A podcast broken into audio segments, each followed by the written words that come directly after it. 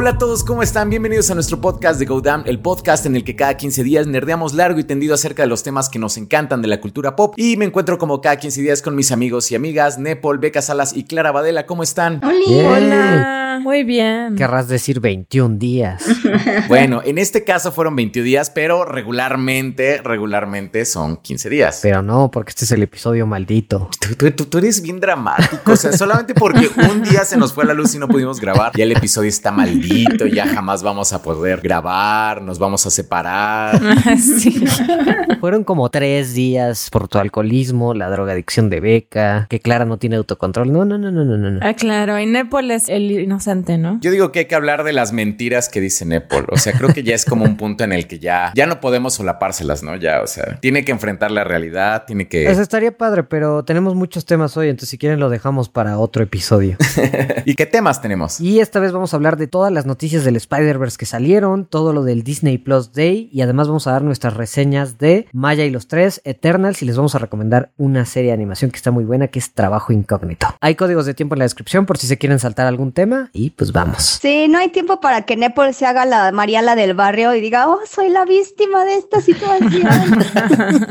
Porque de verdad, en los chismes de Marvel, creo que ahora son puros chismes de Marvel, ¿no? Porque, pues, entre las filtraciones de Spider-Man que estuvieron muy cañonas. Filtraciones, comillas. Ajá, digamos. ¿Ustedes qué opinan? A mí ah, ya me parece muy descarado. Lo único que me duele es que Andrew Garfield me mintió. No, no, no, no sé, no sé, no sé, porque o sea, de las filtraciones así fuertes, la única como del Spider-Verse, además de los trajes, es como que hay un Photoshop que salen ellos tres, no sé si como en las alturas o como en un muelle, pero no sé, se ve muy rara. O sea, entiendo que todas son fotos borrosas de footage sin terminar, pero se ve como rara, ¿no? Pero el drama es que no son Photoshop, ¿no? El drama es que un comentarista de cine que se llama John Campia, que es muy famoso, las publicó con su marca de agua pensando que eran Photoshop, pero luego varias, que varias cuentas, o sea, y por él mismo, se enteró que no eran Photoshop y las tuvo que quitar y se disculpó. Y dijo, no, pues es que yo varias veces he compartido así fotos con mi marca de agua y así, ¿no? O sea, literal dijo como todos buscamos los likes y buscamos tener el alcance de 122 mil corazoncitos en Twitter, ¿no? Y pues, pues ¿quién lo puede culpar? Pero Sí. Ahí fue como de, damn, fueron verdaderas. O sea, si creen que de verdad no sabía, así como, ay, no sabía que este era, de- era verdadero. O sea, porque se supone que él sí tiene como fuentes internas, ¿no?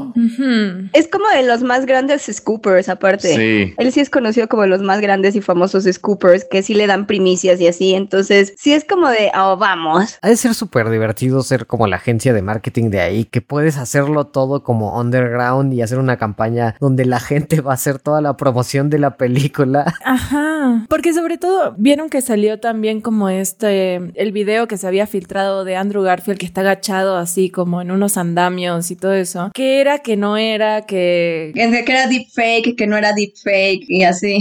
Ajá. De esta foto también salió así como el video de cómo se hace en Photoshop esta imagen, ¿no? ¿En serio? Ajá, salen así como una persona poniendo a los tres Spider-Man y la, la foto de cada uno y borrando fondos y cosas así. Pero en realidad es como tratar de desmentir algo que en realidad es real, o sea, pero es como cuando ya tenés la solución y querés hacerlo encajar a fuerza, ¿viste? Pero es lo mismo. Entonces yo la verdad creo que no puede ser que de cada cosa que salga salga otra cosa como desmintiendo, pero que a la vez diga no. Entonces eh, para mí esto es toda una campaña, esto tiene que estar replaneado. Pero es, es brillante porque nada más sacas una imagen súper fea y pff, te dejas que la gente haga memes, haga super videos así. Los creadores de contenido, los que suelen tener círculos rojos y flechas en sus, en sus thumbnails, deben estar ahorita así felices. Es como... Explicación. Familia, hoy se come. sí, este mes se come con todo. Es que, ¿sabes que a, a mí, no sé qué opinan ustedes. Yo, la verdad es que no, no estoy de acuerdo que esto sea una gran campaña. Imagínate la gran sorpresa que hubiera sido como llegar al cine y ver a los tres Spider-Man. O sea, y ahora ahora ya tenés como cierta, ah, seguro nos vamos a decepcionar porque van a aparecer 15 segundos, ¿no? Pero la verdad es que esa sorpresa que te quitaron por todos los rumores y por todo eso, porque además son rumores que no podés evitar. Todas las Sí. páginas, todos, todos, todos los medios la han compartido. ¿Y qué es fake? ¿Qué no es fake? ¿Qué es fake? ¿Qué no es fake? O sea, y ya no sabes, y ya viste las fotos, ya viste los videos, ya viste la desmentida, ya viste la no desmentida o la desmentida de la desmentida. Como, Pero yo creo que es genial así porque, o sea, hay una razón por la que no salió el tráiler. Y si saliera en el tráiler los tres Spider-Man, pues sí generas un hype de que todos lo van a ir a ver, pero también te quita eso de que ya lo confirmaron, ya no me voy a sorprender en el cine. Y aquí no, por más que sea, puede ser el scooper con más track, sigue la dudita de, pero ¿y si es falso? ¿Y si todo es un rumor? ¿Y si es una estratagema? Y entonces, si lo haces como a través de underground, entre rumores y filtraciones, pues a final de cuentas la gente va a ir a decir, bueno, ya quiero saber si es cierto que las filtraciones eran ciertas o no. Y no te queda la confirmación oficial de si sí va a aparecer o no. Yo creo que eso genera más interés. Yo, por ejemplo, realmente ya ni me emociono, así como por ejemplo cuando vi esa foto de los tres este, Spider-Man sin la máscara así en, el, en la azotea, yo dije así como, ay, o sea, quién sabe si sea al rato la van a desmentir, o sea, ya como que ni me emociona ver eso, porque, o sea, me va a emocionar realmente cuando los ve en un tráiler, o sea, como a los tres apareciendo un segundito en el tráiler, eso me va a emocionar muchísimo. Y creo que sí lo van a hacer, creo que sí lo tienen que hacer, porque también no toda la gente está como tan al pendiente de las noticias y de los scoopers y de todo eso, o sea, hay mucha gente que disfrutó las películas de Sam Raimi, este, a lo mejor disfruta como las de Marvel, pero en su timeline así de sus redes sociales no le aparecen todas estas cosas, o sea, no es como que muchos estén como tan al pendiente, entonces sí creo que, o sea, si lo van a meter, o sea, si van a meter a Andrew Garfield y a Toby Maguire, sí lo tienen que poner un poquito en el trailer para que la gente, o sea, pues, más normie, diga así como, ah, ok, va a salir este tipo que salía en la otra película. Yo creo que sí lo tendrían que hacer. No, no, no, no, yo digo que no, yo digo que no. Es más, que el último tráiler termine, no sé, con una toma desde abajo, que se vayan viendo los tres trajes desde los pies y va subiendo, va subiendo. Ándale, algo así. Y cuando van a salir las caras se corta y pum, y ya, nos vemos el 17 de diciembre. Eso estaría chido, eso estaría chido. O la voz. Ajá, y que te quede la duda. O sea, pero por ejemplo, hay ciertas dudas que no generan tanto hype, que al rato vamos a hablar como de la escena post créditos de Eternals, como, ah, salió la voz de un personaje. ¿Notaste como realmente hype de ese personaje como en redes o algo así de que, ah, Oye, tranquilo, yo a mí me emociona mucho, pero por otras razones. Sí, pero, o sea, no hay tantísimo hype. Sí hay como un par de... Sí, o sea, no es así como que la gente diga así como, oh, ya va a salir tal Sí. personaje. No. Y yo sí pensé que era su voz, pero bueno, al rato mejor hablamos. Al rato, al eso. Sí. ¿Saben qué? Yo no creo que vayan a confirmarlos ni a negarlos hasta el cine. Sí, yo también, yo también. Ni aunque vayamos a ver otro segundo tráiler o así, no lo vamos a ver, lo vamos a ver hasta el cine, porque claro que, como ustedes están diciendo, queda la duda y aparte sí está más chido que la primera vez que salgan los tres juntos sea en una pantalla grande y pues no, Claro. no te los ticen ni te los confirmen de otra manera. A mí lo que me llama la atención es que ya estamos como tan, tan metidos en la onda de sí, que ya nos confirmen si están juntos o no, que realmente no sabemos nada de la historia. Sí. Es que no importa, Beca, no importa la historia. Ese no es el punto de esta película. Eso no importa la ¿A historia. quién demonios le interesa la historia? ¿A quién demonios le interesa? Ay, beca. No, pero es que o sea, sabemos que medio va a ir a un juicio que no sabemos cómo va a salir, medio va a ir a pedirle el deseo a Doctor Strange, no sabemos en qué se va a enfrentar, no hemos visto ninguna pista a si se va a ir a otra dimensión, si va a estar en su misma timeline, si más bien se fue al pasado, o sea, no sabemos como nada de eso. Y Tom Holland sí se ha puesto muy darks, siento de repente en las entrevistas, así como de, no, es que esta es una película más oscura, más madura, va a ser un parteaguas. Dirigido por John Watts. Todo. Todo dirigido por John Watts. Ya hasta sacó su statement de cuando yo dejé de ser Spider-Man, voy a mentorear al siguiente Spider-Man. Y yo como, "Tran- wow, tranquilo, ¿por qué estás pensando tan negativo? ¿Qué te ¿En pasa? serio dijo eso? Ajá, Bueno, no, no Ay, negativo, pero así como de ya estoy, estoy llegando a la madurez, ¿sabes? Ya. No, no, ya sé, pero sombrío. Es Peter Parker, mi Peter Parker está llegando a la universidad, chicos. es mi Old Man Logan. Se siente Spider-Man, no. está leyendo Aristóteles en su curso de filosofía. Filosofía uno. ya, ya es serio. Entonces, a mí sí me llama la atención que no sabemos nada de eso, entonces suena a que va a ser como muy emotiva también. Y estoy apostando a que alguien se muere. Pero está bien, o sea, que sí, Sí. que sea tal cual. Vengan por los tres Spider-Man, quédense por la historia. Eso estaría chido. Digo, es, yo, es John Watts, pero pues igual y sí, ¿no? Pero bueno, es John Watts, pero realmente es Kevin Feige y Amy Pascal y todos Sony, Marvel. O sea, realmente no, no es solo John Watts. Ajá. Y quién sabe quién haya escrito el guion. Sí, bueno, pero eso no los ha detenido de hacer lo que han hecho con las otras películas de Spider-Man que sí se sienten como súper genéricas y olvidables. Y de todas maneras era John Watts con Kevin Feige y la corporación Disney atrás. Yo voy a defender Homecoming algún día en este podcast. No, no, no, no, dejémoslo ahí. El tema es que ahí, por ejemplo, las películas como que sí podían estar un poquito aparte porque estaban como formando a este personaje, eran como Spider-Man, vamos a poner solitario entre comillas, porque a Iron Man y ya saben todo ese tema, pero realmente creo que esta película lo que tiene es que sí es muy importante para la continuidad del MCU, a diferencia de las otras dos que a lo mejor por eso se veían tan genéricas y tan X porque necesitaban hacerlas y necesitaban vender, pero en esta es como paso previo a Doctor Strange y la abertura del, del multiverso. Ajá, yo también voy a estar con Nepal en que algún día voy a defender Homecoming. Y también Far From Home, o sea, porque siento que dentro del MCU sí ha crecido el Peter Parker de Tom Holland Ujú. y siento que sí tiene una razón y sí tiene como un arco narrativo y sí tiene como un- sus películas sí tienen un punto, a pesar de que sí se sientan como juveniles y que sí estén como medio ñoñas. y que tenga el problema de Stark. Ajá, y que Stark sí es un problema, pero pues,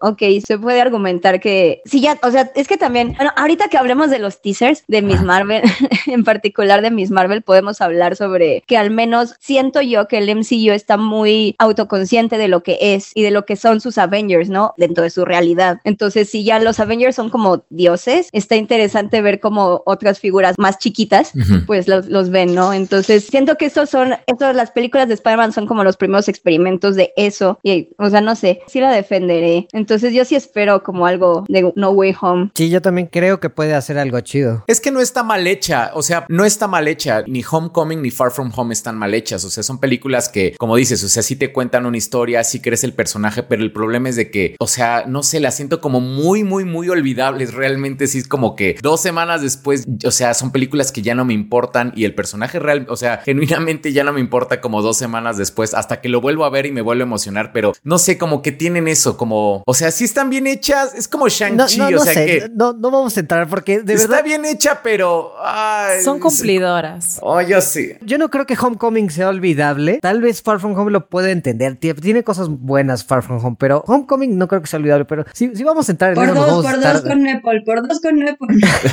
pero nos vamos a estar horas en eso. Mejor hablemos de esta escena supuesta donde sale Matt Murdock. ¡Spoiler! Sí, ya tenía contexto, ¿no? Ya había dicho Tom Holland algo de que él había grabado una escena muy importante donde salían Happy, Tía May y alguien más que no podía revelar. Y de pronto sale esta filtración donde sale en la Ah. mesa Matt Murdock, que también han dicho que es real, pero no sabes si es real porque nada es oficial. Entonces, ¿qué opinan de eso? Pues yo creo que estaría bien como ver a, a Matt Murdock en su faceta de abogado, como ha- habíamos platicado. No creo que lo veamos más allá. Tampoco sé si me gustaría como verlo más allá, así como en Daredevil, porque la verdad es que la serie de Daredevil me gustó muchísimo. Ujú, Y me gustó muchísimo así como está. Entonces creo que introducirlo al UCM tal vez pierda como parte como de lo que hizo como a, a su serie como tan especial. Es como que me gustaría verlo a mí personalmente de abogado y ya. Porque aparte hasta de abogado es un buen personaje. Fíjense que yo creo que lo importante de Matt Murdock en la película de Spider-Man sí sería la confirmación de que todo está en el mismo universo.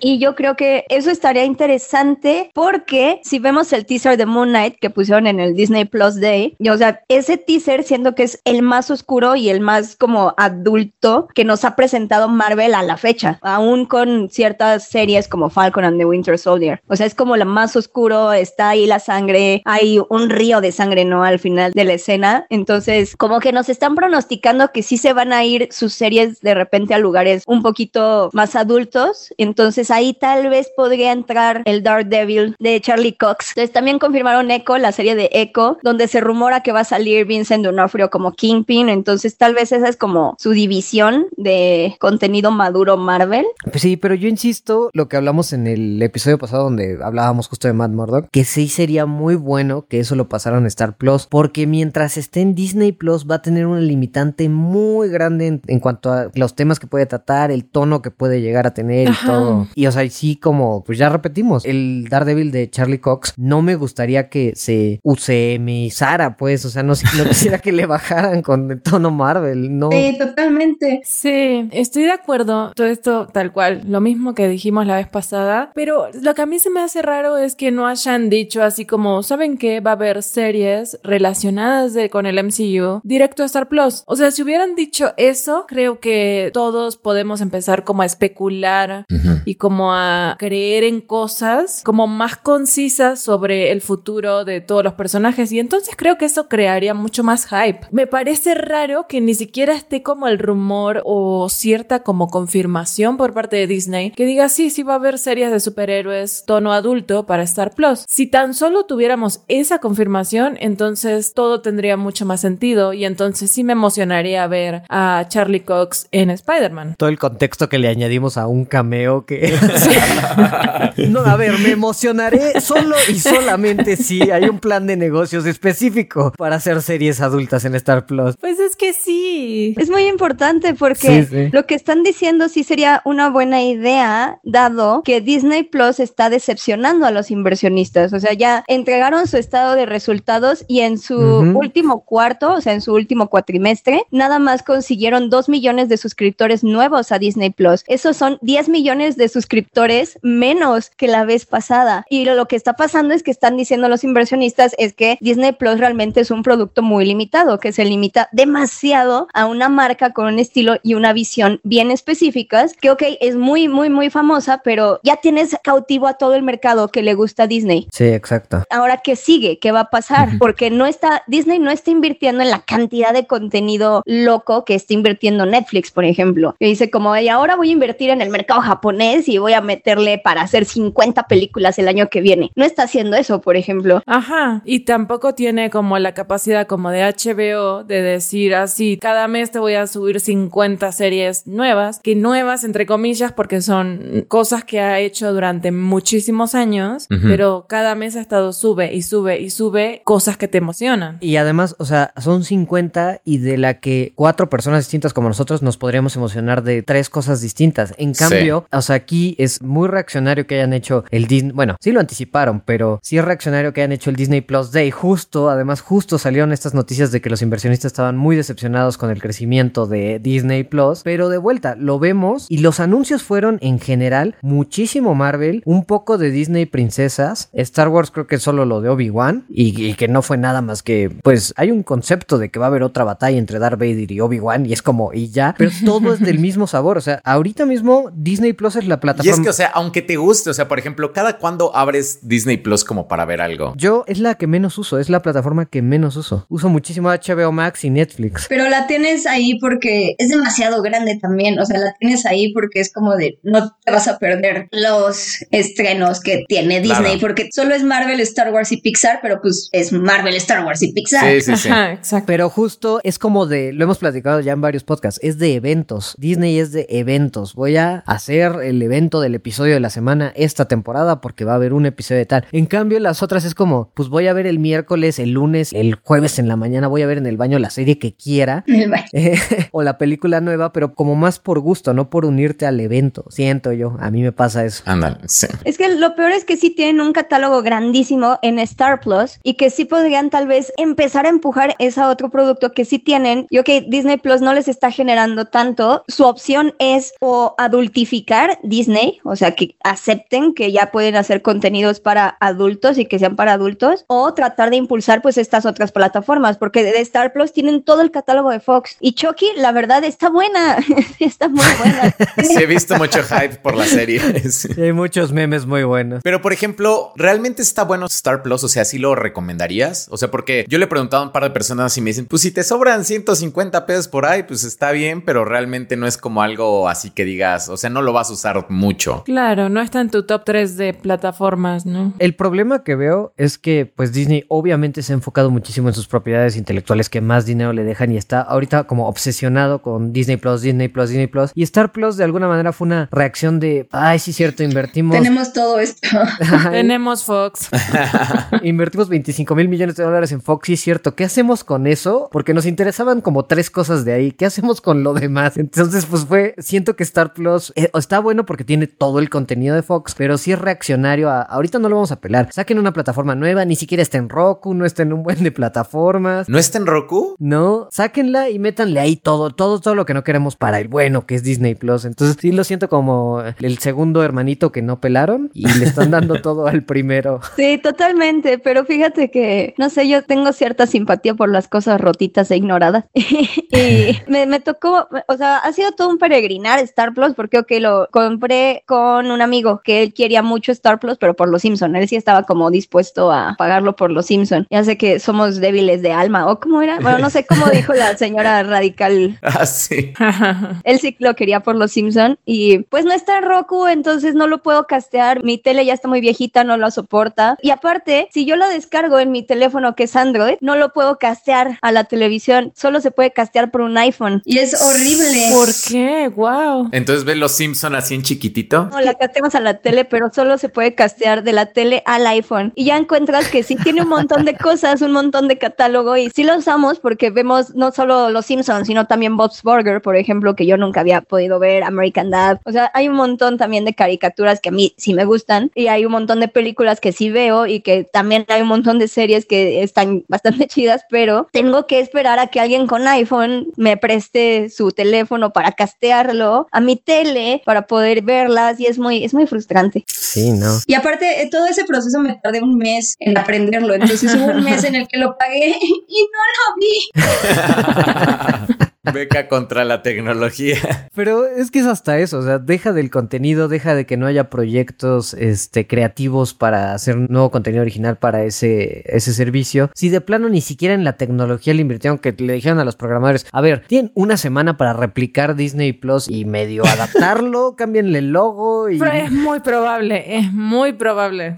Te lo juro porque así se manejan esas agencias. Pero métele el menos tiempo posible para que ya lance. Y así, o sea, así lanzó, entonces de verdad sí lo tienen muy abandonado. Y creo que no debería sorprendernos que no van a hacer un plan de estas series como Daredevil a Star Plus, al menos no ahorita. Sí, no. Es que exacto, porque creo que Disney y Marvel lo que están en este momento muy interesados es en recuperarse de la pandemia. O sea, ¿quién fue el que más perdió con la cerrada de los cines? Marvel. Por supuesto que Marvel. O sea, no pudo estrenar un montón de películas, se perdió miles de millones de dólares, lanzó tarde su plataforma encima y entonces, pues sí, sacó sus series que tampoco fueron un gran éxito y entonces es como de necesitamos recuperar dinero. O sea, y, y las películas que están lanzando ahora tampoco les están dando el dinero que ellos estaban acostumbrados. Entonces, en contra de un Marvel 2019, pues sí, tenés como que centrar todas tus fuerzas en algo que te pueda ser este redituable, que te pueda devolver esa fama, ese dinero y el estatus que estabas manteniendo, porque estoy segura de que, o sea, los trabajadores,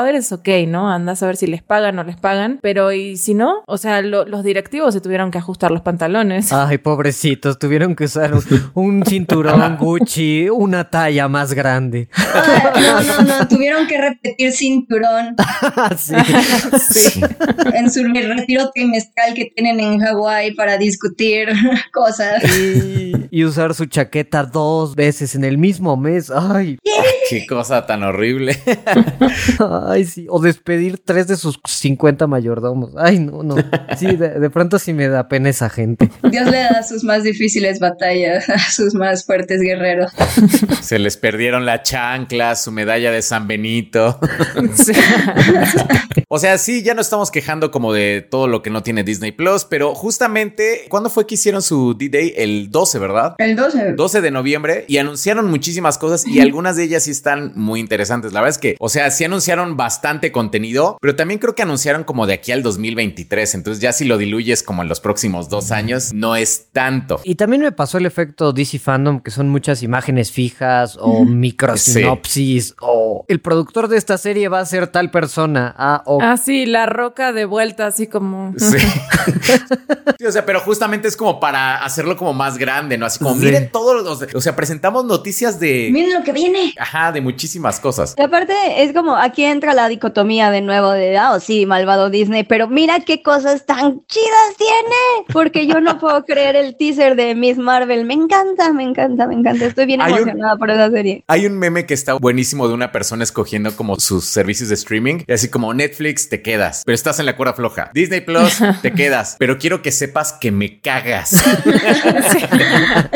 como algo así, ¿no? Sí, esa es mi relación, porque, oh, mira Kamala Khan, oh, Ima Belani, se ve genial, se ve increíble esa serie, la verdad yo la espero con muchas ansias. a mí me dio mucha ternura verla en su trajezote. Ay, sí. Sí, está bien chido. Y aparte, Oh, no, es el traje clásico, porque ella aparte es una nerda fanática de los Vengadores y era lo que les decía, que me encanta que al menos Marvel sí está muy autoconsciente de cómo sería el mundo si tuviéramos a estos personajes tan grandes. Y entonces, pues toda la cultura pop, todo giraría alrededor de ellos, ¿no? Y claro que habría fanáticas y qué bueno que sí pongan a Miss Marvel, porque Miss Marvel es como el personaje perfecto para eso. Estoy muy emocionada por eso y por los Young Avengers. Oigan, y por ejemplo, les late lo del cambio de poderes. O sea, realmente yo no estoy como, o sea, no tengo como una conexión tan grande con Kamala porque no he leído muchas historias de ella. Pero sí he visto que mucha gente está como muy enojada de que no van a respetar como sus poderes. Supongo que porque no pensaron que se iban a ver bien en pantalla, eso como de, Ajá, que se estira. de que se estira, así está como. Yo creo que está bien, o sea, Ajá. tengo que verlo, ajá. sí. Mira, si se ve bien, es que sí, o sea, si vos sabes que eso se va a ver mal o que no lo vas a poder hacer mucho y entonces, o sea, situaciones a lo mejor... Va a ser como Chico Bestia en Titans, ¿no? Así que solo se convierte en tigre.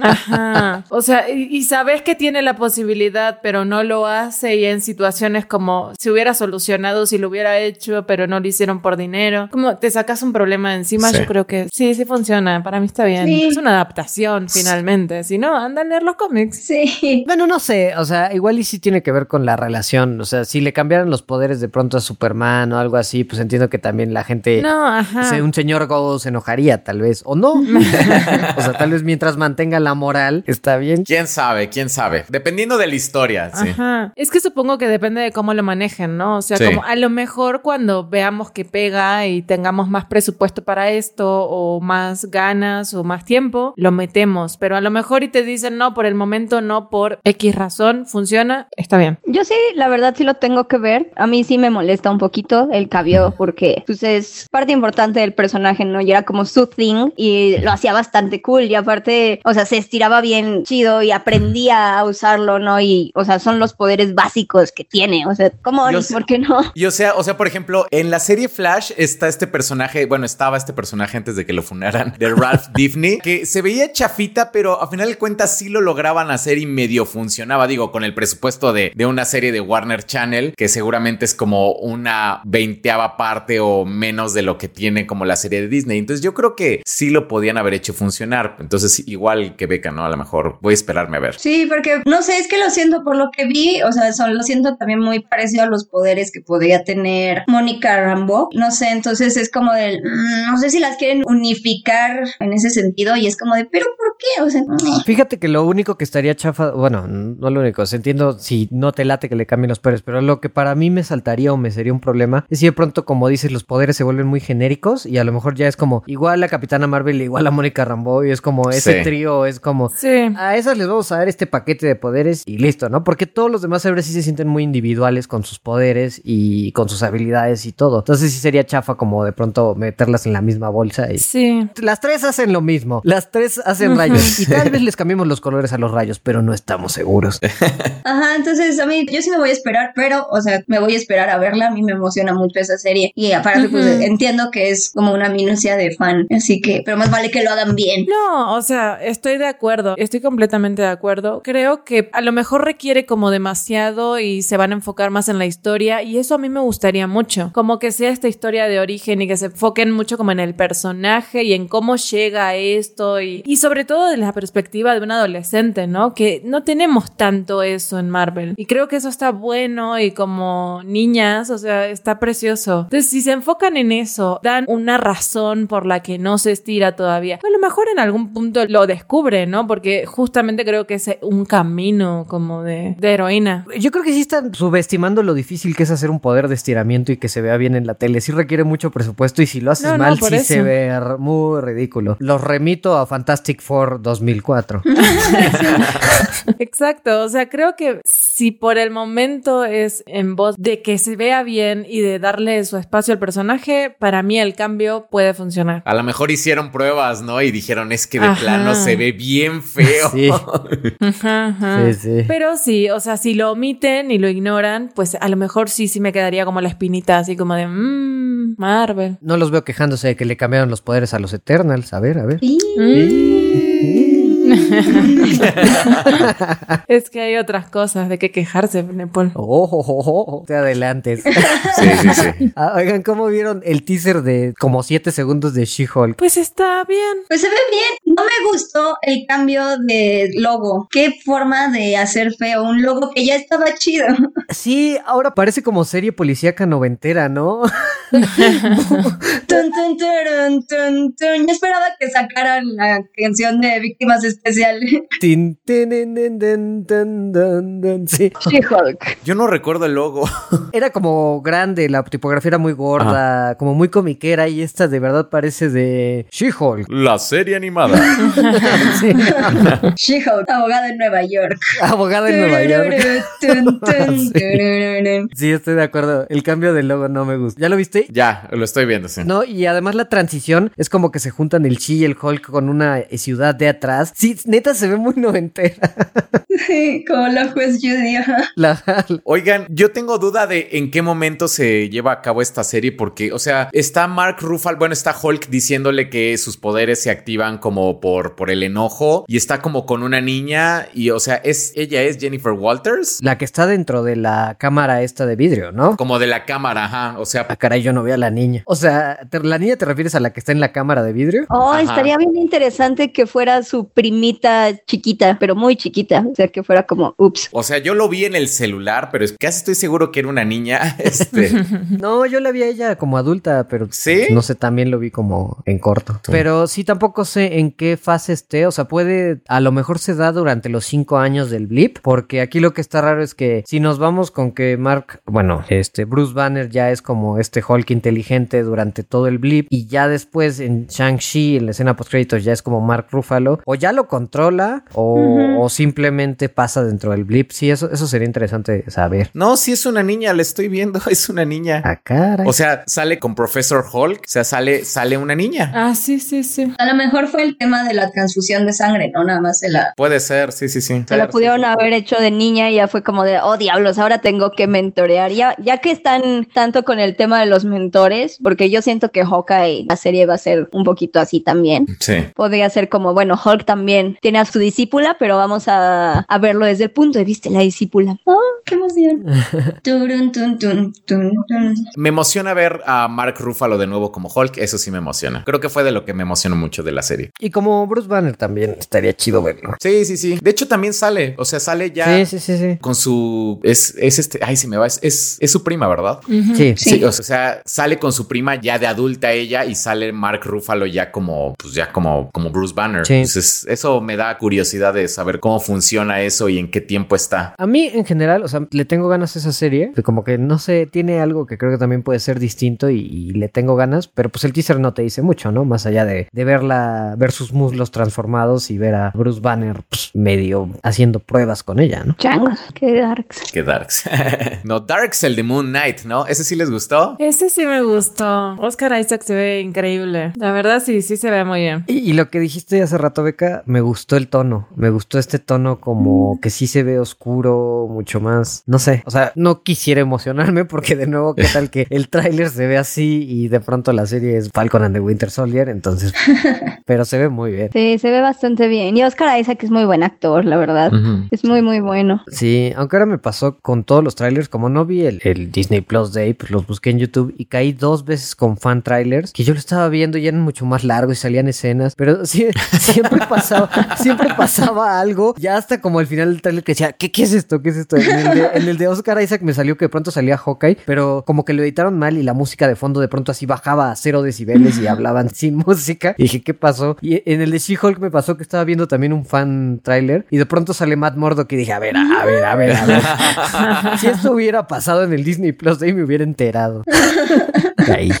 Pero bueno, de teasers nada más fueron esos tres, ¿no? Hubo varios anuncios más. Sí, hubo varios anuncios y algunos anuncios muy interesantes. Realmente hubo uno que sí, sí, la verdad me emocionó muchísimo. Creo que lo que más me emocionó fue lo de X-Men, la serie animada. Sí. Que- o sea, que van a. Ajá, es que ese opening es como el. Que la neta volví a ver algunos capítulos cuando contraté Disney Plus y ya se siente bien. Ya no se mantiene, ¿eh? Sí, Sí envejeció no. feo.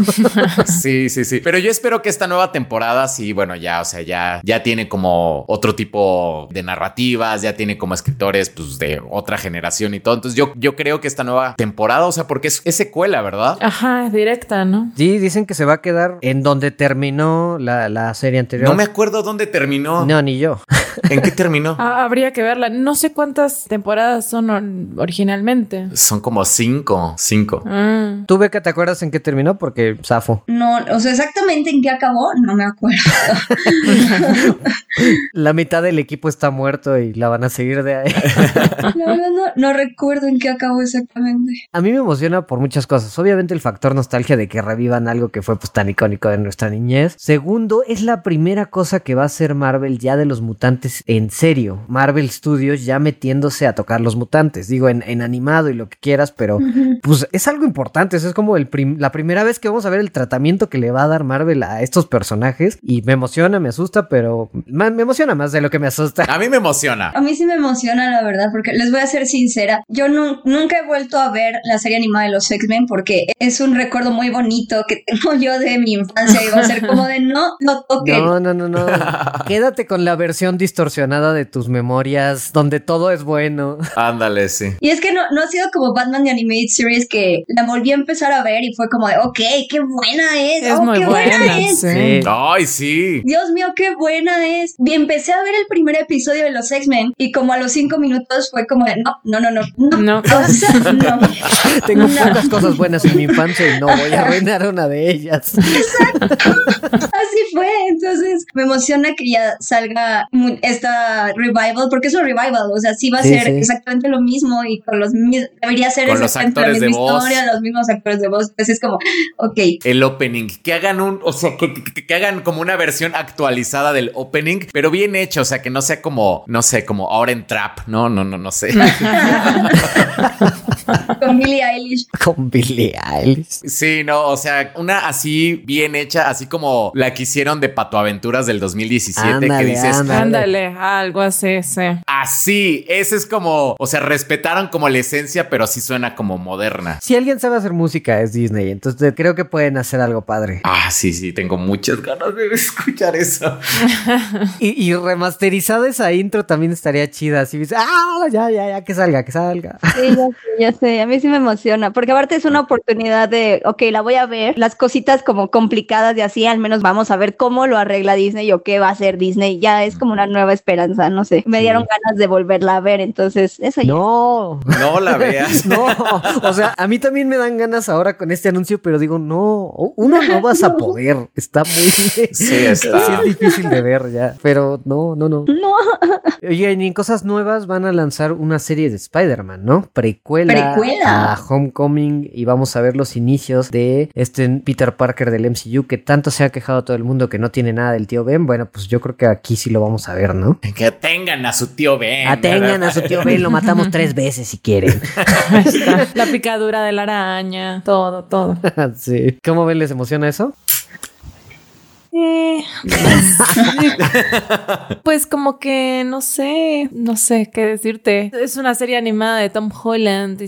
Bueno, no se sabe si va a ser Tom Holland. No, no, no, aún no se sabe. No, no, no. No se sabe si va a ser él, pero sí es su Spider-Man. Eso es ¿no? Spider-Man, sí. Entonces, eso. eso es lo raro, ¿no? Que es como, sí es la serie de Peter Parker de Tom Holland, pero quién sabe si este Tom Holland Que muy seguramente sí, porque sería como introducirlo como a, a la actuación de voz. No sé, Eh, no sé No si sé. porque, o sea, ni para What If estuvo. Entonces, Ajá. como comprometerte a una serie animada tan larga y más que Sí. el pequeño Holland que se quiere ya meter en proyectos así eh, en sus tiempos libres, un poco más serios para que no lo vean como, hola, soy Tom Holland. ¿Cómo le hace? Hola, soy Tom Holland. Soy Peter Parker. Qué triste que esta sociedad patriarcal no le permita a un tipo que tiene una habilidad cómica y para cantar y para bailar increíble ser un gran artista bailando y cantando y tenga que hacerse el serio haciendo cosas de acción como Uncharted. ¿Vieron qué serio sale en Uncharted? Oh, Es tan serio Tom Holland como Y ya va a mentorear a su siguiente Spider-Man. Cherry estuvo pesada, ¿eh? De los hermanos rusos, también muy oscura. y el pobre tratando de dejarse una barba. Ah, mi vida. Pronto lo vamos a ver así con un bigotito de adolescente.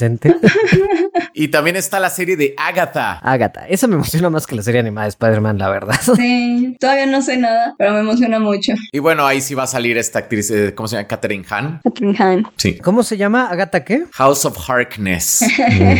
ah, ¿entiendes? En vez de Darkness, Harkness. Ah, ¿entiendes? ¿Entiendes? Guiño, guiño, con el chiste de papá de Disney, ¿no? Sí. Pero ¿qué es lo que les emociona de esta serie? A mí la verdad es que mm, más no sé. No, no, no. Dije más que Spider-Man. Sí, sí. No, y sí, Catherine Hahn sí es muy buena. No, yo sí voy a abogar y voy a defenderla porque es como la incursión de las brujas en el MCU. Sí. Era lo que estábamos hablando hace O sea, rato. pero ¿se sabe que se va a tratar de eso? Como de sus inicios. Sí, va a ser como una precuela en donde vamos a ver medio su origen, pero también vamos a ver flashbacks y aparte la vamos a ver como intentando salir de la prisión que le puso Wanda. Entonces sí va a ser como muy interesante ver como toda esta onda de las brujas.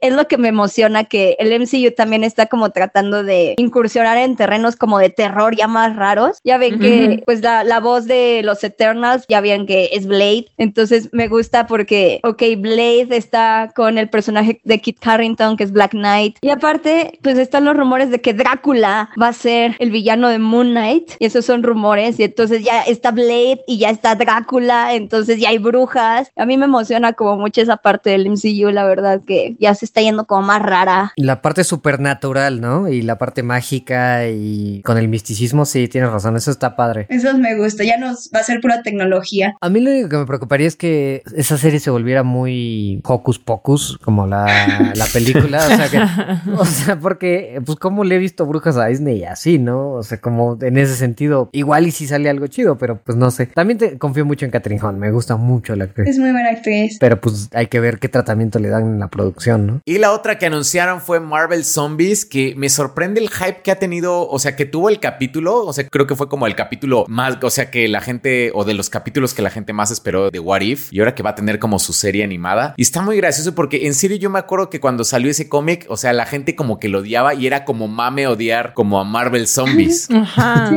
Pero ya así como, dale unos 10 años de marinaje y ya es como nuevo clásico. A mí me da totalmente igual Marvel Zombies, es como de lo que menos me, me emociona. A mí también. La verdad no me emociona nada. A mí el episodio como que no me gustó tanto. Ándale. Como que no me, no me gustaron las bromas de Ant-Man. Se me hizo medio eh, el episodio. Pues es que en realidad creo que tenés que ser muy fan de los zombies en general, como para que te guste eso. Pues ni siquiera, ¿eh? Pues ni siquiera Beck es muy fan Sí. de los zombies, por ejemplo. Sí. Y a, mí, a mí no me gustan nada los zombies, entonces de entrada no me iba a emocionar nada.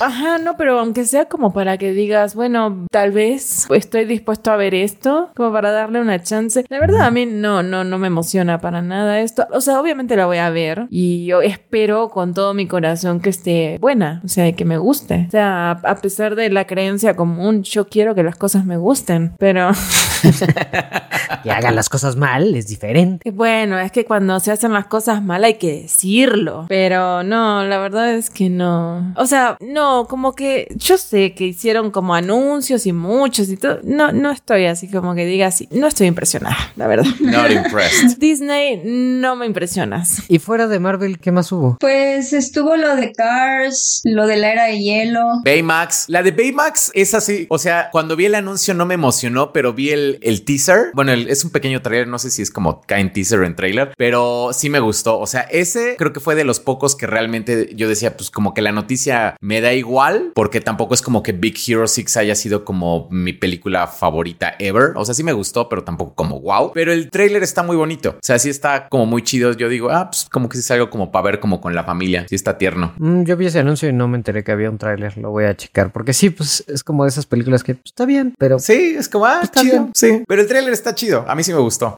Y además de eso fue la serie de la princesa de del sapo, ¿cómo es? Sí, la de... De eh, Tiana. Tiana, De sí. Tiana, que me da risa la sinopsis, es como Tiana se va en una nueva aventura, pero su pasado de New Orleans no está muy detrás. Yo, "Oh, ah, ok". Eso suena como Pocahontas 2, eso está como pisándole los talones y eso no fue una buena experiencia, No. entonces pues a ver. Como todas las secuelas de VHS de, de las películas de Disney, yo así, ah, ok. Todas menos Aladino. Esa sí me gustó la secuela, la de El regreso de Jafar. El Rey León 2 también es buena. El Rey León 12. Ah, sí es cierto. También Aladdin y los 40 ladrones es buena. A mí también esa me gustó mucho de niño la de Aladín y los 40 ladrones. Sí. Sí, a mí también. Sí, es buena. Y saben que el Rey León 3 también es buena. La defenderé. Pues sí, pero ya es distintas, ¿no? Se siente más como spin-off. Sí, ándale, ajá, es cierto. ¿Saben qué se me hizo rarísimo de Disney? O sea, que lo vi anunciado en Disney Plus, que sacaron un tráiler hace como un mes y que volvieron a sacar un clip ahorita en este, en estos anuncios. Lo de los Beatles, lo del documental de Peter Jackson del último concierto de los Beatles. Ah, sí. Es como, ¿por qué está eso en Disney Plus? Como que no entiendo como en qué parte de la marca cae como eso como de los Beatles, pero bueno, acá Leo y yo sí estamos como muy emocionados. Tenemos Sí. marcado en el calendario así como el 25 de noviembre porque es, son seis horas ¿Y lo marcaron con un submarino? con un submarino amarillo, claro. Sí, claro, claro. Son seis horas, son tres capítulos de dos horas de cómo se hizo como el concierto de la azotea y eso me emociona muchísimo, muchísimo, muchísimo. Porque es como raro ver como imágenes en HD de ellos como componiendo, hablando y todo. Y los fans de los Beatles sí son como somos, como muy clavados así de que esta es la versión del disco, esta es la versión de la toma número 37, la famosa toma número 14 del disco Abbey Road de tal canción que cambia completamente. Entonces estoy muy emocionado por ver esto de... Se te ve el hype, es como, no, van a hablar de la toma 39. Pero se los juro que sí cambia, sí cambia. Entonces, eso estoy muy emocionado. A mí lo que me emociona es ver qué hace Peter Jackson con eso, porque es como, ¿por qué Peter Jackson? O sea, yo sé que es como uno de los fans de los Beatles más grandes, o sea, Desde siempre ha sido súper fan Peter Jackson de los Beatles. Oh, no sabía eso. Sí, yo quiero saber cómo lo hace. O sea, ya que tuvo acceso a tanto footage, quiero ver qué, qué, qué cuenta. Ajá. Sí, estaría bueno como verla. Eso, me impresiona mucho el formato, la verdad. Sí, está, está largo, sí, sí, sí. Porque Sí. es como, ok, quiero saber como qué, qué va a pasar, porque siento que va a ser así como la el documental de los Beatles, ¿sabes? Como The Ultimate documental. Entonces sí quiero ver como qué pasa. Sí, creo que va a estar bueno. O sea, sobre todo ver eso, ¿no? Como la mezcla entre el cine, la música, el formato de documental y la visión de fan, ¿no? Entonces creo que creo que puede estar bueno. Es peligroso con Peter Jackson. Ya sabemos que hizo una buena como visión de fan, una mala como visión de fan. Sí, aparte también porque realmente los Beatles no han tenido como un producto así como alguna película o algo relacionado con ellos que sea como verdaderamente bueno. O sea, por ejemplo, Across the Universe, Yesterday, todas esas Sí, películas no que son. realmente no están bien. O sea, no, no, no. pues es que no son, no son sobre los Beatles, ¿no? Nada más están inspirados en... Como la época, además. Ujú. ¿no? No, bueno, inspiradas o hay algunas películas también por ahí de, de- de John Lennon o de, o de Paul McCartney. Sí, Yellow Submarine. Bueno, Yellow Submarine sí es bueno. Ah, bueno, Yellow Submarine como la animada. Ajá. Ah, sí, es así. Es buena. Y también, ay, ¿cómo se llama el otro documental? Ay, Ah, ¿saben cuál sí está muy bueno? El espectáculo, bueno, este, lo que hicieron para el Cirque du Soleil de los Beatles, o sea que remasterizaron como algunas cosas y las combinaron, o sea, combinaron como varias canciones. Creo yo que ese es como el mejor disco de los Beatles, o sea, casi, casi podría ser ese y pues es uno que ni siquiera lo hicieron ellos. O sea, como que fueron como versiones así como de varios discos, eh, como puestas en un show. Eso sí está muy, muy, muy bueno. Oh, si vieran ustedes la cara de emoción de Go ahora mismo hablando de los Beatles. Esperé un año para hablar de los Beatles en el podcast y ahorita dije, hoy es el día, hoy que está ahí en, el, en la escaleta. Es hoy, es hoy. Y a, a mí me habla de esto de Cirque du Soleil, que ha de haber sido muy importante para él, pero no, no, no registra en en mi radar. ¿No? Lo de Love. Bueno, no se preocupen. Al rato tienen en su correo como un este, Links y una reseña. links y una reseña de puntos en donde tienen que poner atención espe- especial así. con contexto. Ándale. A Hard Day's Night era un documental. Ese también es muy buen documental. Pero también es viejísimo. Me estoy. Creí que era más, más reciente. Es película, ¿no? Hard Day's Night. Sí, sí, sí, la Sí, de. sí, sí. Pero creí que era más reciente y no, también es de los 60. Sí, no, sí está de hecho en blanco y negro y todo esto. Pues a mí me gusta Cross the Universe, entonces para no pasar en polémicas, vamos Across con... the Universe. ¿Qué sigue? Sacaron algo de Ice Age, que yo creo que es para que veas, esas son de las franquicias que ya deberían de dejar morir, ya así como ya, ya fue. O sea, la uno está chida, ¿no? Pero Las primeras cinco estuvieron bien, ya basta. yo me dormí como en la 4 o en la 5 en el cine. Me acuerdo que fui con Leo así al cine y yo así sí terminé como completamente dormido en esa película. ¿En serio hay cinco? ¿En serio? Ah, fíjense que yo. que yo he tenido como experiencias chistosas porque me ha tocado estar en cenas de Navidad con pequeñas infantes y les ponen la era de hielo de repente y yo sí he encontrado que tienen ciertas joyas ahí dentro de sus películas. O sea, sí tienen como momentos graciosos. No, por ejemplo, la 1 a mí me gusta, pero ya en la 2 me perdió y dije, ay, ya no las voy a seguir viendo. O sea, y sí tiene como momentos padres, pero no toda la peli no es buena. Sí, sí, es que no es algo que sigas así como de, uy, la era de hielo, es momento de ir al cine, voy a comprar mi boleto a las 12 de la noche. Pero cuando lo estás viendo con niñitas es como de, ah, mira, o sea, es como, ah, esta parte estuvo graciosa. Tiene esos momentos, sí. Ajá, es como, está simpática, sí lo veo. Sí siento que es una película muy como para padres con infantes pequeños, que sí, Sí. es como, porque los papás también la, sí la disfrutan, sí es como de, ah, jaja, y ya, entonces, como que sí hay es un nicho raro. Ya es chistoso ver estas propiedades en manos de Disney porque justo en, en los momentos en que salía la era de hielo, pues competían contra Pixar y pues sí es como Claro. bien, o sea, sí se veía como la diferencia de ver una película Pixar para niños en ver la era de hielo que dices, está chida, pero como que ya las secuelas, ¿no? Como DreamWorks que vivió de Shrek durante una década.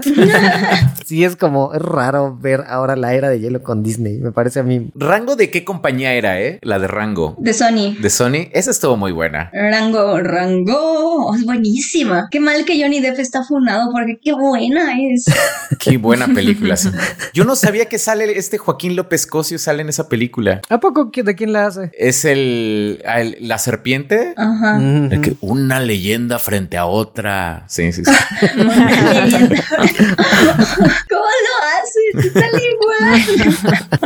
Ah, ese no salió, ese no salió. Bueno, pero estuvo mejor que el- la imitación de Tom Holland de Nepal. ¿Qué? Así le hace. Hola, soy Tom Holland.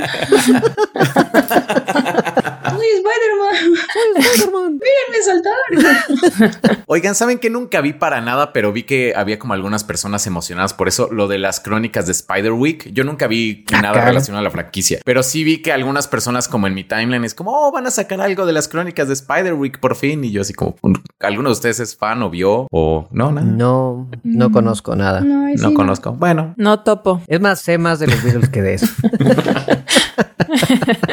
y ya para que Beca no te venga manejando una Sí, franquicia, no. ya está. No, no, o sea, sí vi la primera, creo, pero como que no, no hicimos clic. Las crónicas de Spider-Week y yo. Entonces creo que es hora de dejar de hablar de Disney un rato. Sí, no creo que es hora de dejar, o sea, porque ya, ya lo es como High School Musical, el musical, la serie. Esa cosa es muy graciosa. Espe- porque aparte existe High School Musical, el musical, la serie, el especial de Navidad. Soy muy fan de sus nombres, yo de eso. El musical del musical. Yo cuando vi el nombre dije, ¿qué pido con el nombre? Es como High School Musical, el musical, la serie. Es muy bueno. ¿Vieron el corto de Los Simpson? También hubo un cortito de Los Simpson No. en Disney Plus. Está chistoso. O- Es que de repente tienen como Sí, no, se escucha bien chistoso, tu tono implica iralidad. Es que estaba bien, porque me gusta que sí saben cómo hacer parodias y está, está chistoso que vemos a Elsa de Frozen preparar una cubeta de hielos para poner ahí las caguamas. O sea, eso es gracioso. Hay detalles graciosos, pero de repente Lisa empieza a cantar Ya. y es como, ay, porque aparte es como una canción de feliz cumpleaños a Disney Plus por su segundo aniversario y, y ya, o sea, no, no se burlan de nada, no hacen como una historia más interesante ni nada. Nada más es como de, miren todo lo que podemos parodiar con Sí. dibujitos estilo Los Simpson y ya. Fíjate que es triste entre eso y el corto de Loki que hicieron, ya como ver en qué Sí. terminó Los Simpson. O sea, y, y que se sienta como una evolución natural de progresivamente cómo fue transformándose Los Simpson en algo muy raro que digas, sí, tenían que terminar aquí, supongo. Y dicen que la última temporada ha estado buena. La verdad no la he visto, pero he escuchado comentarios que dicen que está mejorando mucho, pero no, no la veo. ¿Por qué? Porque es muy personal para ti. No, solo pues no la, no la he alcanzado. Como ya la quitaron, de, ya no ponen los Simpson en la tele, en la tele tele. Cuando tengo la oportunidad de streamearlo, cada que alguien con iPhone me lo presta y quiere prestar su teléfono para poder cascarlo a mi tele. Pues veo mejor un episodio que me haga reír mucho, no algo nuevo. Ajá. Que es un momento especial. No lo puedes desperdiciar. No algo que me podría lastimar. Pero bueno, ya, ya, ya. Dejemos de hablar un rato de Disney porque todavía nos falta hablar de Eternals y ya está como muy Marvelita el podcast. Fíjate que nos damos, nos damos una pausa y hablamos de cosas de Netflix Pero por supuesto. para limpiar el paladar, ¿no? Antes de llegar a, a los Eternals. Vamos a empezar con Inside Job, Trabajo Incógnito, esta serie para adultos que sacó Netflix hace ya dos semanas, ¿no? ¿Tres semanas? Sí, ya hace pues ya que fue el 21 de octubre, creo, 22. Sí, ya, ya tiene rato, pero teníamos ganas de hablar de ella, recomendarla, ¿no? No, creo que no vamos a hablar tan a fondo de ella, pero sería más importante recomendarla porque además es, es como una de estas series de animación que no es como que tanto que lleven una trama narrativa episodio con episodio, sino más estilo todas las series de animación para adultos, ¿no? Que es más bien verla y divertirte con cada capítulo. Ajá. Pero Beca ha hablado, ha hecho como 50 videos de esta serie. Beca, ¿por qué no das tú la sinopsis de de qué se trata? ¿En serio? Sí, te lo juro. Tiene como 50 videos en distintos canales, como que va tocando puerta a canales y dice, oiga, ¿me deja hablar de Inside Job? Ah, eso explica el correo que me llevó de beca. Sí. ¿Han escuchado hablar de Inside Job? Hola, ¿quieres hablar de Inside Job? sí. Ah, sí, es que a mí la verdad sí me gustó mucho porque siento que es de estas joyas escondidas que se te pueden escapar, pero que cuando las ves es como de, ah, mira, estuvo bastante buena. Y es solo una serie divertida en donde se sitúa en un mundo donde las conspiraciones de Internet, todas y cada una de las conspiraciones de Internet que puedan pensar, son de cierta manera verdaderas y todas son administradas por una misma empresa que se llama Cognito Inc., que básicamente son los que manipulan a todo el mundo y les lavan el cerebro y son los hombres de negro y Los que trabajan con los reptilianos, los que Ajá. controlan el cambio climático, el capitalismo. Los que clonan a Elvis, a Avril Lavigne. O sea, lo, lo interesante es que muchas de esas conspiranoias terminan teniendo como de trasfondo el capitalismo, ¿no? Y es como de, ah, sí son ciertas, pero ¿por qué le tenemos que vender algo a alguien? O queríamos vender estas cosas que se quedaron de la primera vez que vieron a los aliens, cosas así. Entonces está, es muy satírica, es muy paródica, está muy interesante y sus personajes sí siento que subvierten ciertas expectativas como de clichés de género y en general como de relaciones, incluso como habla mucho de las relaciones de oficina, de, de ser amigos, de amistades y así. Entonces está, está interesante. Denle una oportunidad. Notan que hablé sin spoilers, hablé Sin spoilers. Wow, y eso para Beca es bien difícil. ¡Wow! Así de dominada la tengo en los 70 videos que Ajá, pues bueno, ya después de siete videos ya se sabe cuál es lo, qué es lo que tiene que decir y qué constituye como spoiler. Oye, Beca, ¿va a haber segunda temporada o es una serie limitada, digamos, una, una miniserie, pues? Es que está dividida en dos partes. Eh, hasta ahorita nada más se la primera parte, que son 10 episodios, y vienen Ah, otros 10 episodios, pero es todo de una misma temporada. Ah, ok, ok. Pero no pinta para ser, o sea, una serie autoconclusiva de una temporada, no, o sea, sí pinta como un proyecto a largo plazo. Sí, de hecho sí hay como un arco narrativo. Ahí Sí, está sí, Alex sí. Hirsch. Detrás de Shion Takeuchi también está Alex Hirsch de Gravity Falls. Entonces, Wow. está, está muy buena. Sí, los dos trabajaron en Gravity Falls, ¿no? Ella como escritora y bueno, pues Alex Hirsch es el productor que era el creador de la serie. Sí, solo que ahora Shion Takeuchi es la creadora. Ella es la creadora de esta serie. Y está, está ba- bastante buena, tiene una visión muy interesante. La verdad es que el personaje de Regan, a mí, a mí me gustó mucho de ese personaje, la verdad. Se me hace una genio loca, muy cool. Sí, fíjate que algo que a mí me gustó de esta serie, de entrada, o sea, la premisa es muy buena, ¿no? Como ver todas estas teorías de conspiración hechas realidad y ver a la empresa que los maneja y ver a los reptilianos siendo reales y cómo, esto tal vez es un pequeño spoiler, pero como entre todas las teorías de conspiración, la que no es cierta es que la Tierra es plana. La tierra plana. Sí. o sea, como ni ellos están dispuestos y hasta consideran tontos a los que creen que la Tierra es plana. Ese me gusta mucho. Eso estuvo muy bueno. Sí. O sea, la premisa me gusta, pero como dices, Beca, hay algo que me late mucho de los personajes porque, pues, con la premisa les da a jugar, ¿no? Tienes al tipo militar que es el que controla, pues, la parte de la milicia en- dentro de Estados Unidos y, y la propaganda nacionalista. Y es un mitad delfín, mitad persona.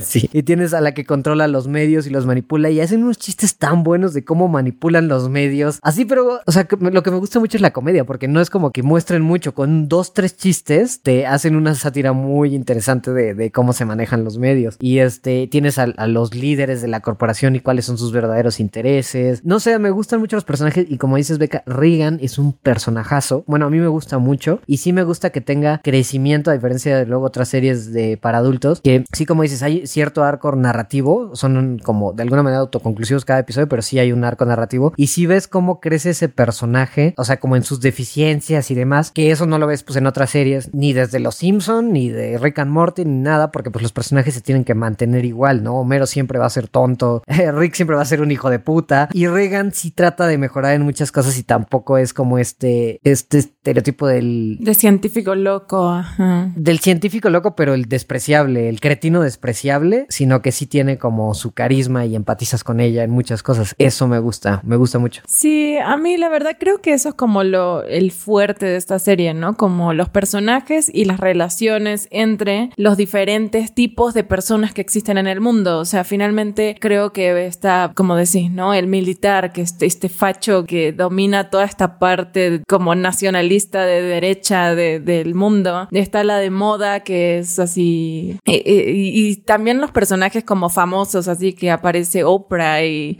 y cosas así, ¿no? Como Los Clinton. Clinton y Mark Zuckerberg y como todos estos personajes como que dominan el mundo, pero en realidad son solo una fachada, ¿no? Porque quienes dominan el mundo son unos godines que están detrás y que están en una oficina y es la relación de oficina de somos personas distintas, así como nada que ver, pero bueno, convivimos y, y está también este compañero de trabajo que nunca te cae bien, que no va a las reuniones, que no sabe, no sé, irse al bar después de- del horario de oficina y cosas así, ¿no? Y que solamente como que quiere subir en la, en la empresa y como que es lo mismo, ¿no? Y está bueno, me gusta, me gusta porque es como el mundo reducido al- al- a la oficina. Entonces es como de, ves el símil completamente y está, está muy interesante. Sí, esa parte Godín a mí me gusta mucho como, o sea, a pesar de que son, ¿Por qué será? sí, o sea, seis güeyes controlando el destino del mundo, pero siguen godineando cañón y preocupándose por los aumentos de sueldo y, y, y odiándose de alguna manera porque tienen que trabajar juntos, pero pues le agarras cierto cariño a tus compañeros. No, no, nada, es un lujo, me gusta mucho esa serie. Algo que me llamó mucho la atención es que no sé si vieron cuando Netflix te pone la serie como, o sea, la promoción. Sí decía, según yo, ¿no? Como es la Rick and Morty de Netflix. A mí me salió, es una mezcla entre Rick and Morty y los expedientes secretos X. Esa era como la descripción que yo... le- Ah, algo así, algo así, ajá. Ay, a mí sí me salía cosas aburridas como una científica genio inadaptada. Se enfrenta a grandes disparates con sus compañeros de trabajo. mientras intenta operar una organización en las sombras. O sea, a mí sí me salía una cosa así. A mí ni siquiera me salió recomendada, no sé. ¿En serio? Sí. ¿En serio? A mí me salió en primer lugar. Ajá, es que sale como en primer lugar así México o algo así. Y, y me llamó mucho la atención que mencionaran a Rick and Morty, que te lo trataran de vender por ahí, ¿no? Como es como Rick and Morty de Netflix, casi, casi. Pero no se me hizo, o sea, se me hizo como del estilo porque es como el referente que uno tiene como de serie animada de adultos del momento, súper exitosa. Pero la verdad es que sí, no creo que, que sea tan similar. O sea, el tema de que hay una científica loca, un viejo como malhumorado y que el tema de padres, o sea, porque tiene hasta eso, ¿no? Como la relación de familia, los padres abusivos para las personas exitosas, toca todos esos temas, pero realmente no, no sé qué tan similar o, o qué tan acertado es venderla como la Rick and Morty de Netflix. Sí, yo también me debatí con eso porque literal vi esa descripción y me pareció muy raro que dijera que fueran tan así agresivos de es Rick and Morty con los expedientes secretos X y así le puse play y dije, a ver, a ver, como muy confiado. Y este, pero sí tienes razón en que hay cosas que se parecen, pero pues sí no, es una manera extraña de venderla. Sí da el feeling por el- la manera en que cuentan los chistes, el concepto de ciencia ficción como, bueno, no ciencia ficción, sí como, me- bueno, sí, mezclar Sí. todos estos elementos de teorías y ciencia ficción y meterlos en el mundo mundo real y que los chistes sean muy ácidos y satíricos y sean nada más como soltados así, sin realmente como darte como tanto mensaje. En ese sentido sí, pero con lo que hablábamos hace rato, eh, desarrolla mucho más sus personajes y sus relaciones interpersonales y todo eso. Entonces como que eso la diferencia un poco. Pero pues creo que ninguna serie de animación es igual, ¿no? Salvo tal vez American Dad y Family Guy. O sea, como en estilo. sí. Pues me la han vendido, yo sí la voy a ver. Sí tenía ganas de verla, pero ahora tengo muchas más ganas de verla. Sí, échatela, está buena. Sí, la voy a ver, la voy a ver. Sí, se ve, se ve rápido. Bueno, siento como que son capítulos que van siendo y sí tienen como justamente como esta conexión entre los personajes, entonces como que sí la querés seguir viendo, no es como que a lo mejor como en otras series que ves un capítulo y podés después ver otro y no hay como tanta conexión y así. Sí es como medio aventura de la semana, como, ah, bueno, tenemos que lidiar con esto, ¿no? O sea... Pero terminó en un cliffhanger. ¡Ah! Pero termina en cliffhanger, ajá, entonces. Yo no llegué al final, no llegué al final, de hecho. Me faltan dos. Ah, está bueno, el final está bueno. Pero es que es así como que la quise ver con calma y no he tenido calma para verla, entonces no, no, no. este fin de me la he hecho. Y otra sorpresa que tiene Netflix, y es como muy curioso que nos quejábamos de la poca diversidad que tiene Disney, y aquí en Netflix ya nos entregó dos animaciones bien diferentes entre ellas, pero bien especiales. Y estoy hablando de Maya y los tres. Pero antes de entrar con opiniones, ¿alguien quiere decir de qué se trata esta serie? Sí, básicamente Maya es esta historia de una princesa del reino de Teca, jejeje. la civilización Teca. O sea, no está relacionada con ninguna otra civilización, es Teca. No, no, no, es Teca. Todo esto es fantasía, es Teca. es Teca. No, es, eso, eso, es uno, de, ya, ya hablaremos, pero ese es uno de los, estas pequeñas referencias es uno de los encantos de la serie. Básicamente es una historia sobre una princesa que crece bajo la idea de una profecía en donde en un momento un guerrero jaguar, un guerrero puma, un guerrero gallo y un guerrero águila entrarían para desafiar a los dioses de la muerte y los vencerían. Y es como, oh, por Jesucristo. Entonces, esta es la historia en donde esta princesa tiene que descubrir si esa profecía es verdad o no, o qué va a pasar, dado que llegan justamente los dioses de la muerte a decirle, hola, te necesitamos a ti para ser sacrificada, para cumplir los deseos o la profecía de Mictlán, el dios de la guerra. Ta, ta, ta. Chan, chan, chan. Entonces es, es una historia de fantasía inspirada en civilizaciones mesoamericanas, porque pues de pronto escuchas princesa y piensas en una princesa Disney, pero pues ver una princesa mesoamericana de, de estos reinos anteriores mezclada con mucha mitología, que sí es un desbarajuste de muchas civilizaciones mesoamericanas, pero con una animación muy chida y con una historia de, de justo cómo va juntando a sus distintos guerreros para cumplir esta aventura épica, que pues está muy interesante. Sí, y aparte que cuenta con voces bastante diversas y bastante cool, como la de Diego Luna en el papel de uno de los antagonistas principales. Y también tiene a Joaquín Cosío, pero de repente también ahí está Kate del Castillo, me parece. Kate del Castillo es Micte. Es Micte. Gabriel García Bernal hizo la voz de los tres hermanos de Maya, que tiene tres hermanos guerreros en uh -huh. inglés y en español. Que hablan al mismo tiempo. Y hasta está Stephanie Beatriz de Brooklyn Nine-Nine. Todos tienen ascendencia latina. Este es un producto creado por Jorge R. Gutiérrez. Yo soy muy fan de Jorge R. Gutiérrez, la verdad, desde El Tigre. A mí me, me encantó Maya y los tres también. Y es el que hizo el, el, libro de la vida, ¿no? El libro de la vida, sí. Sí, el mismo. Que está peli animada El Día de los Muertos. Uh -huh. Que tanta controversia hubo con la comparación con Coco, pero sí. Pero aparte sí son cosas como bien diferentes las dos películas. Sí. Realmente no sé. Sí, muy, muy, muy, muy distintas. Muy distintas. O sea, solamente porque tocan como temas como de México y así, pero sí tienen historias muy diferentes. Sí. A mí me gustó mucho Maya y los tres. O sea, realmente sí, este, la empecé a ver. Digo, igual tiene como algunas como detallitos que ahorita platicamos, como de repente sí se siente como medio repetitivo en algunas partes, pero en general me gustó mucho la serie. Me reí genuinamente, o sea, sí es como uh -huh. lo estaba viendo y de repente sí me reía mucho porque ciertos chistes como que no esperas y de repente, o sea, sí está como muy bueno el humor y eh, sí, en general la disfruté mucho, mucho, mucho. Sí, a mí sí me, me gustó. Es que no sé, se me hace muy especial ver como la mezcla de mitologías, pero está súper buena. A mí me, me, comentaban en Instagram, por ejemplo, que no te molestó que no es precisa la mitología azteca y la maya. Ay, qué hueva de comentarios. la neta.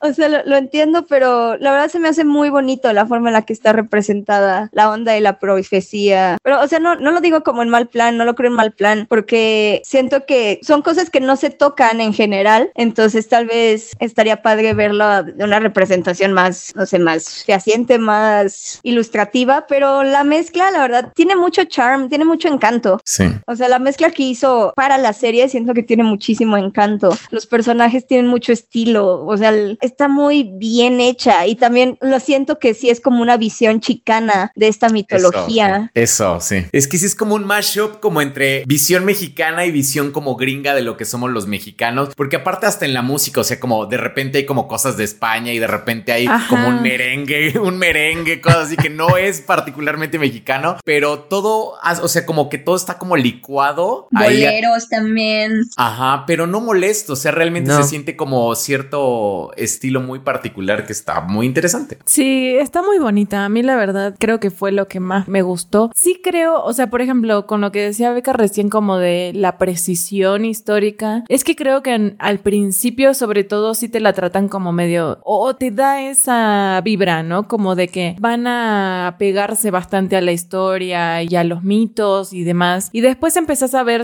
o sea, llega un punto en el que te das cuenta de que, ah, no, ni va a ser tan precisa y va a mezclar todo. Aparte como nerd, como nerd de la mitología que yo sí soy, es como de ella, ese no es. Ajá. Así no es la diosa del inframundo, claro que no. Ajá, claro. Pero es muy interesante verlo, no sé, esta mezcla sí me, me llamó mucho la atención. Siento que es como muy especial. Ajá, creo que está como muy bien hecha, como bien integrado. Ajá, las armaduras, los, los poderes, me encantan, me encantan a mí. Sí. Sí. A mí fíjate que eso es de lo que más me gustó. De hecho, me gustó que no mencionaran ninguna civilización tal cual. O sea, obviamente, pues los tecas pues, te da como eh, fonéticamente te suena algo, ¿no? Como que te da una pista, pero no lo adoptan. O sea, no dicen somos los aztecas y en ningún momento adaptan ninguna civilización tal cual. Y está muy bien porque la serie es de fantasía y me gusta mucho lo que hacen con la fantasía y las culturas que hubo, porque neta la acción es de lo que más disfruté en muchos momentos. O sea, sí, como dicen, está muy bien desarrollada, los personajes me gustan mucho. Mi tema un poco es que sí, o sea, a diferencia de, de Inside Job, pues esta sí es una serie dirigida a niños, ¿no? Entonces de pronto hay chistes que no me cuadran y siento lento y repetitivo, pero en general me gusta mucho la serie. Pero la acción, o sea, el último episodio yo estaba así de sí, sí. Ahorita mencionamos algo cuando pasemos spoilers. Sí. pero había unas cosas que yo estaba así de sí, me encanta ver esta combinación de una animación bien chingona porque está muy buena la animación y los efectos que hacían con los poderes y cómo lo mezclaban con las culturas mesoamericanas me gustó a mí en lo particular de, de mi fab. Es que aparte no tiene miedo de ser oscura desde el principio, así como decir, la profecía es que te van a sacrificar. Sí, cañón, cabrón, sí, sí, sí, sí, sí. Yo estaba esperando como el plot twist así de no, o sea, no creo que esto haya pasado. Seguramente van a decir no, este, bueno, es que sin spoilers, pero no pasó. Pero Sí. no, desde el principio se van como bien, bien oscuros. Aparte, bueno, luego con spoilers. Sí, o sea, de pronto mueren sin decir ningún spoiler. De pronto mueren personajes que dices, Sí. huevos. Y en el es- principio, eh, en el ajá. principio que es porque, ok, en el, ay, es que ya, es que a mí sí me sorprendió la muerte, Principal, o sea, la muerte inicial. Ajá. Sí, la de los primeros capítulos, ¿no? porque es como muy obvio que la profecía que dicen no es, pero dices, bueno, se va a comprobar porque Maya va a luchar y va a tener su propia aventura y los va a salvar, ¿no? Sí. Y no, es como de no, no fue y por eso murieron y fue como, oh Dios. Y, y además, todos los personajes tienen una historia de trasfondo muy fuerte. O sea, todos tienen Sí. un backstory eh, heavy, heavy, que dices, güey. O sea, eh, este Ay, equipo de, de- Pichi, Pichu, ¿cómo? Pichu. Sí, pero todos, ¿eh? O sea, todos. El mago, la calavera guerrera, pero sí. Fíjate que eso fue lo que me gustó mucho eso, que por ejemplo, en ciertos capítulos yo como que al principio del capítulo dije, ay, va a ser como el capítulo en el que ahora busca este y el próximo capítulo es- el capítulo en el que ahora busca este personaje y como son tres capítulos que dije, uno es de este personaje, otro es de este personaje y como que me daba flojera al principio, pero cuando comienza cada uno de esos capítulos y te cuentan la historia que hay detrás de cada uno de, estos personajes, luego, luego como que decía, ah, ok, pues sí está interesante y ya no se me hacía pesado verlo, o sea, realmente creo que eso sí lo manejaron muy bien, que realmente empatizas con todos los protagonistas, incluso con los que no son protagonistas, ¿no? Que están como más como ahí en el fondo y eso creo que estuvo muy bien hecho. Me, encanta el personaje que interpreta Diego Luna. Me da mucha risa También. verlo como un vampiro deico, estilo Twilight, de que es galán. Un vampiro horny, ajá. Sí. Me encanta verlo con la voz de Diego Luna. Me gusta mucho eso. Le quedó re bien, sí, sí, sí. Sí, cañón. Yo la vi en español, no sabía que era Stephanie Beatriz. Y el caso en español también está muy bueno, ¿eh? Y Diego Luna dobletea en inglés y en español. Yo la vi en inglés, sobre todo cuando vi el cast, o sea, porque al principio te viene como todos los nombres, dije, y viste que en Netflix se dice original en inglés, entonces ya la vi en inglés y después comparando con Nepal vimos así quienes dobleteaban este en español, pero la verdad es que a mí me gustó mucho el cast en inglés. Sí, les late que pasamos spoilers para hablar de algunas cosas específicas. Vamos con spoilers. Pero antes, sí véanla, o sea, vale la pena verla. Son como que nueve episodios de media hora, ¿no? Y creo que sí vale la pena mucho. Ahora sí, pasando a spoilers, los primeros dos capítulos me estaban como aburriendo un poco, si les soy sincero. Sí. Bueno, de entrada, cuando se mueren los hermanos, sí digo como, ay, güey. O sea, sí, es como un una construcción de personaje dura desde un inicio. Y de pronto, cuando el tercer capítulo fue cuando me empezó a enganchar más, cuando ya descubre la nueva profecía en el 2 y dice, tengo que buscar un mago, un guerrero y un arquero. Bueno, no, no le dijo arquero. No, era, era un, un guerrero puma, un guerrero, bueno, Ah, un, sí. un- un mago Un y... guerrero gallo. Gallo- no, sí era el mago gallo, el guerrero puma y el guerrero jaguar, ¿no? Sí. Ajá. Mm. Y ya cuando dije ahí que se volvió como comunidad del anillo, ah, bueno, vamos a buscar al equipo, eso me interesó y cuando los fui conociendo me gustó mucho más. De hecho, yo creo que el brujo, el brujo gallo es, no sé si es mi personaje favorito, yo creo que sí. Tengo un tema con el doblaje que lo hicieron voz de jamaiquino en español. Y no, no me gustaba mucho, pero el personaje en sí me gustaba. Diablos. Sí, pero de ahí me voy a pasar directo al último capítulo porque es mi parte favorita de toda la serie.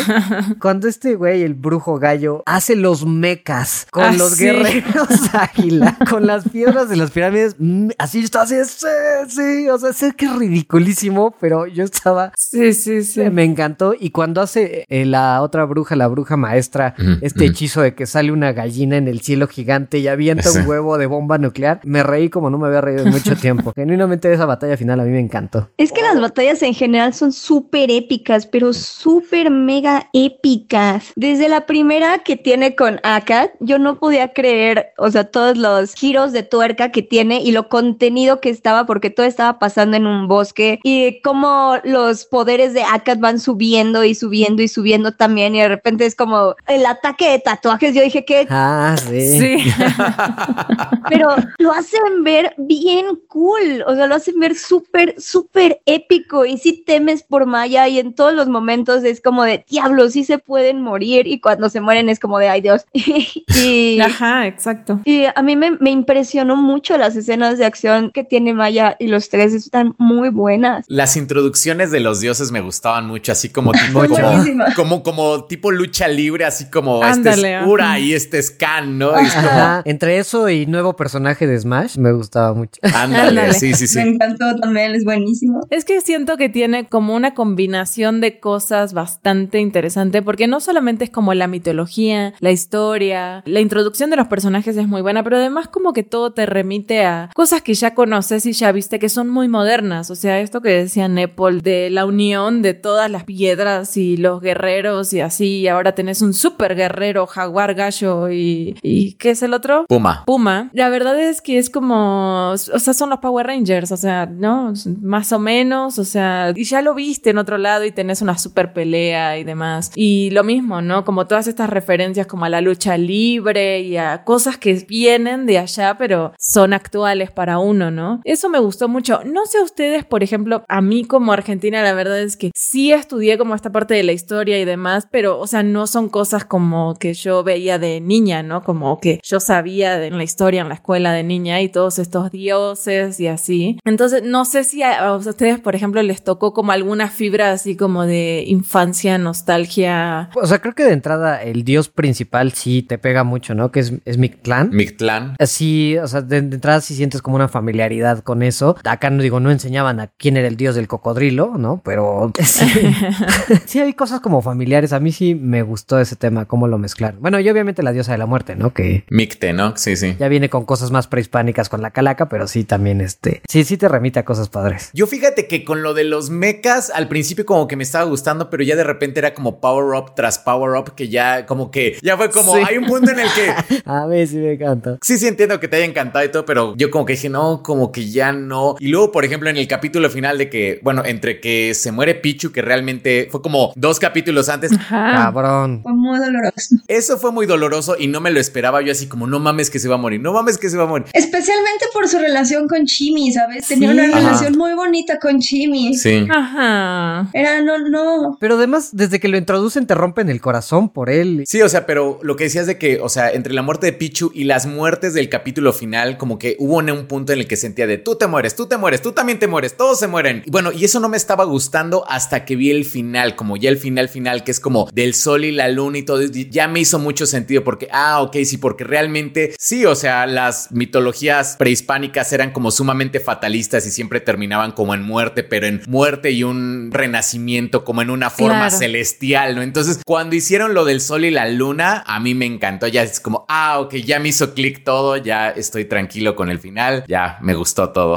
Claro, es que hay vida después de la muerte y todo ese concepto lo manejan durante toda la serie, pero no lo ves tan claro hasta el final, cuando todos regresan. Y entonces es como de, pues sí, o sea, tus muertos siguen ahí y ese era el punto de la serie. Y ver que justo lo, lo amarran con el día en que regresan los muertos, el día de los muertos, estuvo muy Exacto. padre. Digo, pues a lo mejor está como raro verlos luego, luego a los guerreros, pero está padre que se pudieran despedir, ¿no? De, de todos los que cayeron en la batalla. No sé, a mí al final me gustó mucho. Sí. Eso creo que es lo cool de Maya y los tres, porque ahorita lo que decías, Clara, por ejemplo, a nosotros no nos enseñan muy bien mitología azteca, ni mitología maya, ni mitología mesoamericana en general. O sea, lo, lo vemos a grandes rasgos y desde un punto de vista, pues, prehispánico, ¿no? O histórico, geográfico, más bien. Claro. Entonces, que ya tengan una historia tan épica que esté integrado no solo estas figuras, a pesar de que no sean precisas, siento que ya es, no sé, o sea, es como un nivel más de, de como representación, porque si es como, si hay cierta familiaridad, porque lo has visto cuando vas al Museo de Historia, no natural, o si te gusta mucho y lo investigas, o si te han contado historias y demás y las conoces, siento que sí te da como ese sentimiento de familiaridad, pero está más cool verlas integradas a una historia que es muy épica y que aparte respeta cosas con las que sí haces clic, que es como lo que es el Día de los Muertos, por ejemplo, la lucha libre, Claro. o incluso ciertas cosas chicanas que ahí aparecen que es como muy, muy chicano, ciertas formas de hablar, por ejemplo, la forma en la que cambian en, en inglés en español y sin ningún problema, o sea, siento Ujú. que es como muy, muy especial esta serie por eso, o sea, está- y aparte el- de verdad es muy épica, o sea, la historia de Maya sí Sí, es como... y sabes qué me gusta como en, en relación de fuera de la mitología y la parte como fantástica de los dioses, me gusta la representación que hacen, por ejemplo, como a los líderes de cada tribu distinta, de cada civilización, no tribu, pero, o sea, como ir viendo esas diferencias porque, digamos, el, el Tlatlani, el Tlani,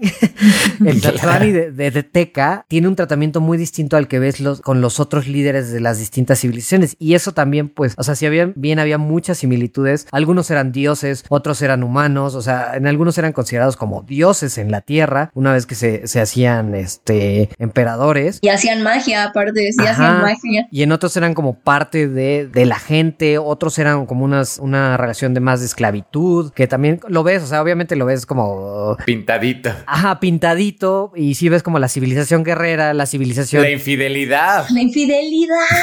Eso está muy fuerte. Eso, eso iba a mencionar, la infidelidad está muy bien manejado. O sea, esa escena cuando está la diosa. Cuando llega les entrega la niña. Ajá, güey, qué bien manejan ahí la infidelidad. Y cómo se normaliza, eh, o cómo la normalizaban desde entonces, pues ni modo, tuvo otra hija y así se van formando, ¿no? Y pues esos son los guerreros, ¿no? Lo mismo, eh, en toda la historia así han sido los soldados. La escena de la comida, como me hizo reír, así de el rey todo nervioso, así como viendo a uno y viendo a la otra. Está. Pero no saben lo preciso que es eso, no sé, o sea, yo lo estoy, Sí. yo estoy viviendo algo así en mi casa y es como, lo cuando lo vi en Maya fue como, sí, eso es lo que estamos haciendo, que es como cuando Maya está hablando con su mamá y el papá está todo nervioso, así como de, oh, sí, hija, y Maya está así como, tú ábrete, contigo no me interesa hablar, a ver, estoy haciendo los temas aquí, aquí estoy hablando de negocios con mi mamá, o sea, y la mamá es como de, sí, sí, ven, o sea, el- no sé, es muy... No sé, muy preciso, es muy interesante. Pero incluso ver a las dos mujeres como en la posición de, a ver, vamos, intentamos hablar tú y yo como para poner ciertos términos. O sea, ¿no? Me encanta que es como, a ver, si aquí está, está él aquí, ajá. Ajá. Aquí está la niña. Ambos tenemos hijos con él. Ajá. Ajá. ajá. sí.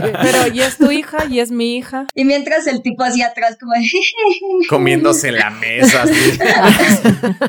Qué buena escena, sí. es muy buena. Sí. Son cosas que no esperas regularmente como en una caricatura para niños. O sea, porque a final de cuentas sí está dirigida a niños. O sea, estas muertes de como de personajes como principales, esto como de la infidelidad. Yo también dije, bueno, dije, ¿sí será que nos están hablando de la infidelidad? O a lo mejor de repente es como, no, no, no, es que la verdad es que no fue infidelidad, sino fue, no sé, alguna otra cosa mágica, ¿no? Pero no, o sea, realmente sí, así como te lo presentaron, así es. Y eso está muy chido. Y hasta creo que da como la universalidad de, de esas deidades anteriores que se relacionaban con los mortales y tenían hijos con los mortales y que usen esos elementos fantásticos de la mitología y los pongan en un contexto como familiar y de personajes. A mí me gustó mucho. Siento que la serie a mí sí me iba gustando más y más y más y más entre más avanzaba porque Sí. siento que sí iba aventando cosas más interesantes. Fíjense que es- le estaba recientemente leyendo un hilo de Twitter que hablaba sobre el concepto de los elegidos y por ahí mencionaban que había cierto elemento de cristiandad, ¿no? Siempre en el concepto de los elegidos, porque pues es el elegido que se sacrifica y Ujú. sube y asciende y es mayor que humano. Y ahorita en Maya es como de, no, o sea, al meter este concepto de lo- los dioses se meten con los humanos y a veces es complejo y Ajá. es como, está bien interesante esa concepción de la elegida, ¿no? De la profecía, de cómo cambian esas profecías. Ay, está muy buena, Maya, vayan a ver más. Sí, fíjate que a mí, relacionado con lo que decían los dos, Nepal y Beca, sí me iba gustando más la serie conforme la iba viendo porque iban apareciendo otros personajes. Porque mi personaje favorita creo que fue la... ¿Cómo es la guerrera fantasma? La... el- la Chimi. Chimi, ajá. Jimmy, la, la calavera guerrera. La calavera guerrera. El monstruo blanco. El monstruo blanco. sí. Ajá. Esa creo que fue mi favorita. Le- su historia me gustó como mucho. Mucho. Y también como toda su relación con Pichu y con el mago y todo. Pero creo que mi gran problema con esta serie es justamente Masha y toda mo- como su historia de Como que los primeros episodios como, sobre todo el primero, ¿no? Como es como de vengo a buscar a la bebé, a- bueno, a la niña de 15 años y no sé qué, entréguenmela. Y todo así como de no, y toda una civilización en contra de, o sea, entrando a la guerra con los dioses por Maya y es como que no te lo terminan de explicar y solo es una niña berrinchuda, como que no conecté con eso al principio, pero a medida como que va avanzando, sobre todo después de que se le mueren los hermanos y como todo eso y decís, ah, bueno, eh, algo tiene que haber acá como para que pasen cosas tan fuertes como para que de verdad toda una civilización quiera defender a esta niña y demás. A medida que va avanzando y que te van presentando estos otros personajes, ahí fue cuando yo empecé como a conectar y dije, no, es que está preciosa esta serie, pero como que el, el- el concepto del- de, Maya y la elegida es algo que no, no me cuadraba Al principio, ¿no? al principio. Sí, sobre todo en los primeros dos episodios. Sí. Que siento que caen lo mismo que caen todos los personajes elegidos, que es, a mí me, me- en general me caen mal los personajes que son elegidos porque siento como, ah, tienes un privilegio cósmico para ser el protagonista de esta Ajá. historia, como... Pero de todas maneras, ¿sabes qué? O sea, aunque era la elegida, de todas maneras la veías pelear y regularmente Sí. perdía, ¿eh? Sí. Sí. O sea, regularmente la salvaba alguien más o algo sucedía, pero Maya, así que por ella ganara contra los otros dioses, casi no lo veías, ¿eh? O sea, tampoco era como tan. No, sí necesitaba a los otros guerreros. El final final no es tanto como de, ah, sí, Maya, la gran águila elegida, sino más bien como, no, todos los guerreros. Todos. ajá. Toda la profecía depende de todas. Lo que a mí se me hizo interesante es que, pues justo cuando va a cada templo por su guerrero, pues sí, muchos le dicen como de, no, nosotros no vamos a ayudarte a ti, no nos interesa. Ahí si quieres quedarte con ese vato que ya se deshizo, se prometió que nadie quiere o que está solo, pues vas, o sea, eh, Y que está chido porque el equipo lo va juntando de rechazados, ¿no? Ajá. Pero que al final tienen un talento bruto que nadie vio porque lo rechazaban al primero por su estatus de indigente, que no era merecedor de la magia, la otra porque era diferente físicamente. Es- eso me gusta mucho. Y está interesante porque si ves como la jerarquía de poder y cómo se van dando las diferentes civilizaciones y cómo realmente son diferentes y aprecian algo diferente. Porque Maya sí llega así como de, "Ah, yo era en realidad la elegida, la guerrera águila y todas se quedan así como de, ah, sí, chido por ti amiga, nosotras no vamos a hacer nada. Ajá. Me encantó particularmente la de la bruja, Gaia, que se ríe así como jajaja, hasta crees. O la, Ajá. la, la de la guerrera que dice como, no, las matemáticas no salen, amiga, lo siento. O sea, a mí me, me gustaron mucho esas reacciones porque sí es como, las diferentes civilizaciones no implica que sea Maya realmente Jesucrista, ¿no? O sea, no es Sí. la elegida de todos. Y se gana un poco su lugar como guerrera, que eso también está chido. Bueno, es que también me pareció como muy significativo que sí hicieran referencia o que sí mencionaran el hecho de que ella es la privilegiada del equipo. O sea, ella es una princesa. Los demás son rechazados y son, o sea, sí. Y, y además el hecho de que en la historia de todos ronda la muerte, ¿no? O sea, todos son lo que son a partir de una muerte muy significativa para ellos y cada quien le da como un significado diferente a la muerte, ¿no? Como yo quiero, eh, Chimi, quiero conocer a mi madre, quiero conocer a la muerte para que me la presente. Pichu, que él se siente responsable por la muerte de sus padres. El mago, que se siente también como el culpable de la muerte del mago y lo culpan a él y por eso es rechazado. Pichu se rechazó a sí mismo, o sea, se, se excluyó a sí mismo, digamos, ¿no? Y tienen historias muy bonitas y Maya es como, sí, ok, se le murieron los hermanos, pero técnicamente, o sea, ella se siente culpable, pero en realidad era como toda la profecía en la que creía todo su reino, todo su pueblo, ¿no? Pero no es necesariamente su culpa y ella no es directamente responsable de, sino de toda la situación. Y el hecho como de que todo el mundo le dijera así como de, ah, entonces vivías en un castillo, casi Palacio. casi, ¿no? En un Ajá. palacio. Y que todos como- le dijeran princesa, ¿no? Y le chocaba, pero era una princesa, ¿no? Ajá, y, y me, me gustó mucho como que hicieran referencia a eso, como, ah, sos una privilegiada y, ah, vos descubriste que la profecía es sobre vos y te crees mucho y encima se da el lujo de mentirles y como de decir así como de, o sea, hasta el gato parece que tiene un, un- una historia, así como es la historia más triste que he escuchado en mi vida. Ay, sí, sí. Ay, el gato con PTSD, no, no lo puedo creer. No, no, no. Hasta tiene su, su evolución de Sí, personaje, no, ¿no? no, no, no, no, El- qué hermoso, qué hermoso.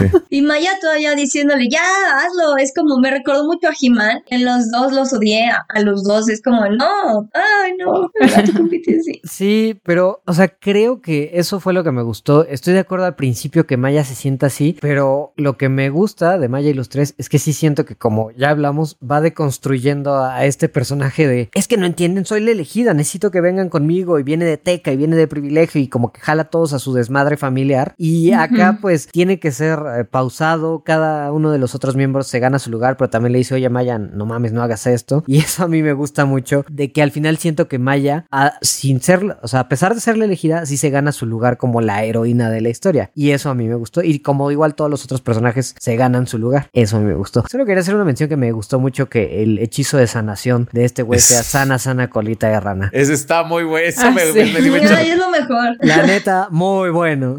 Y el de no pare, sigue, sigue, no pare, sigue, sigue, no pare, sigue, sigue. Sí, 10 de 10. Sí, cabrón, cabrón. 10 de 10. Está muy gracioso, sí. Pero hablando de dioses un poco más europeos.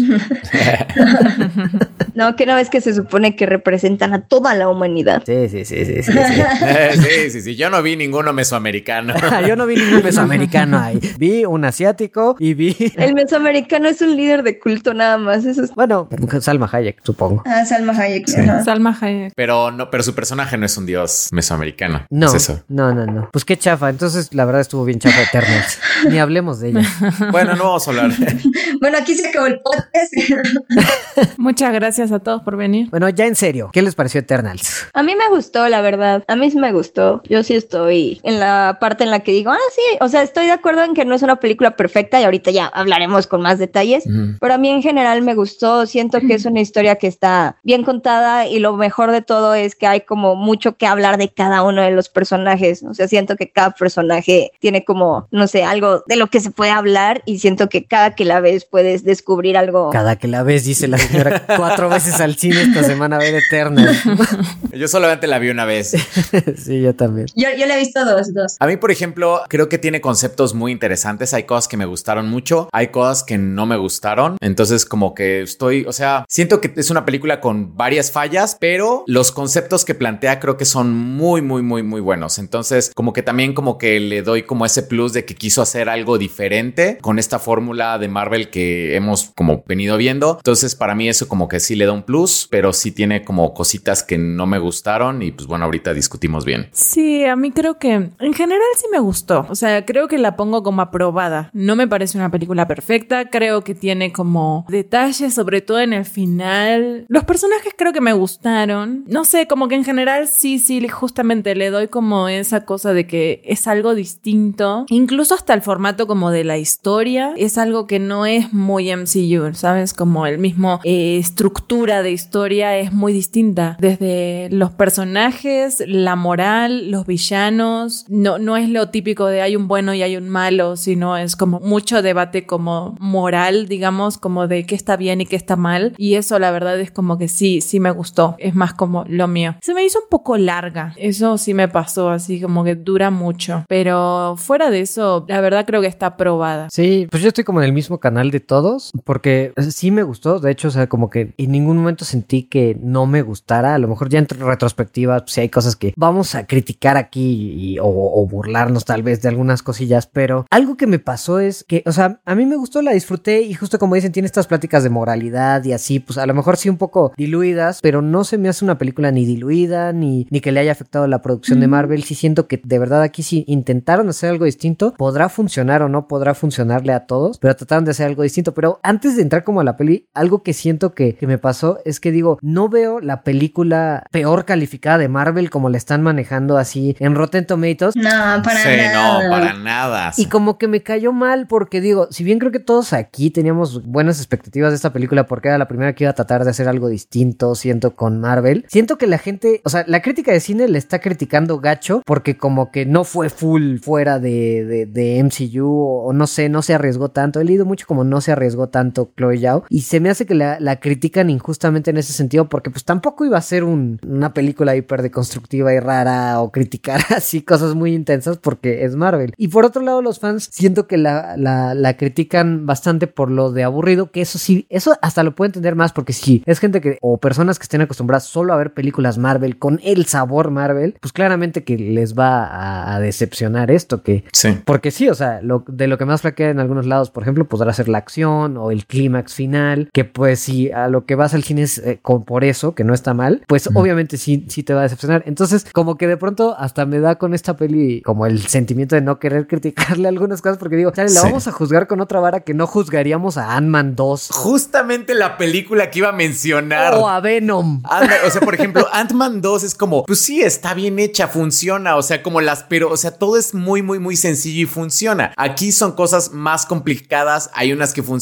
hay unas que no funcionan, entonces como que luego a la hora de criticar, bueno, de hacer como una crítica de la película, pues tienes que tomar todo eso como en consideración y entonces por eso supongo que muchos críticos le están poniendo como más abajo, pero yo realmente, como dices, o sea, yo no veo para nada la peor película de Marvel, o sea, sí puedo mencionar Sí, ¿no? 10 películas de Marvel Sí. sin pedos. Que son muy peorcitas.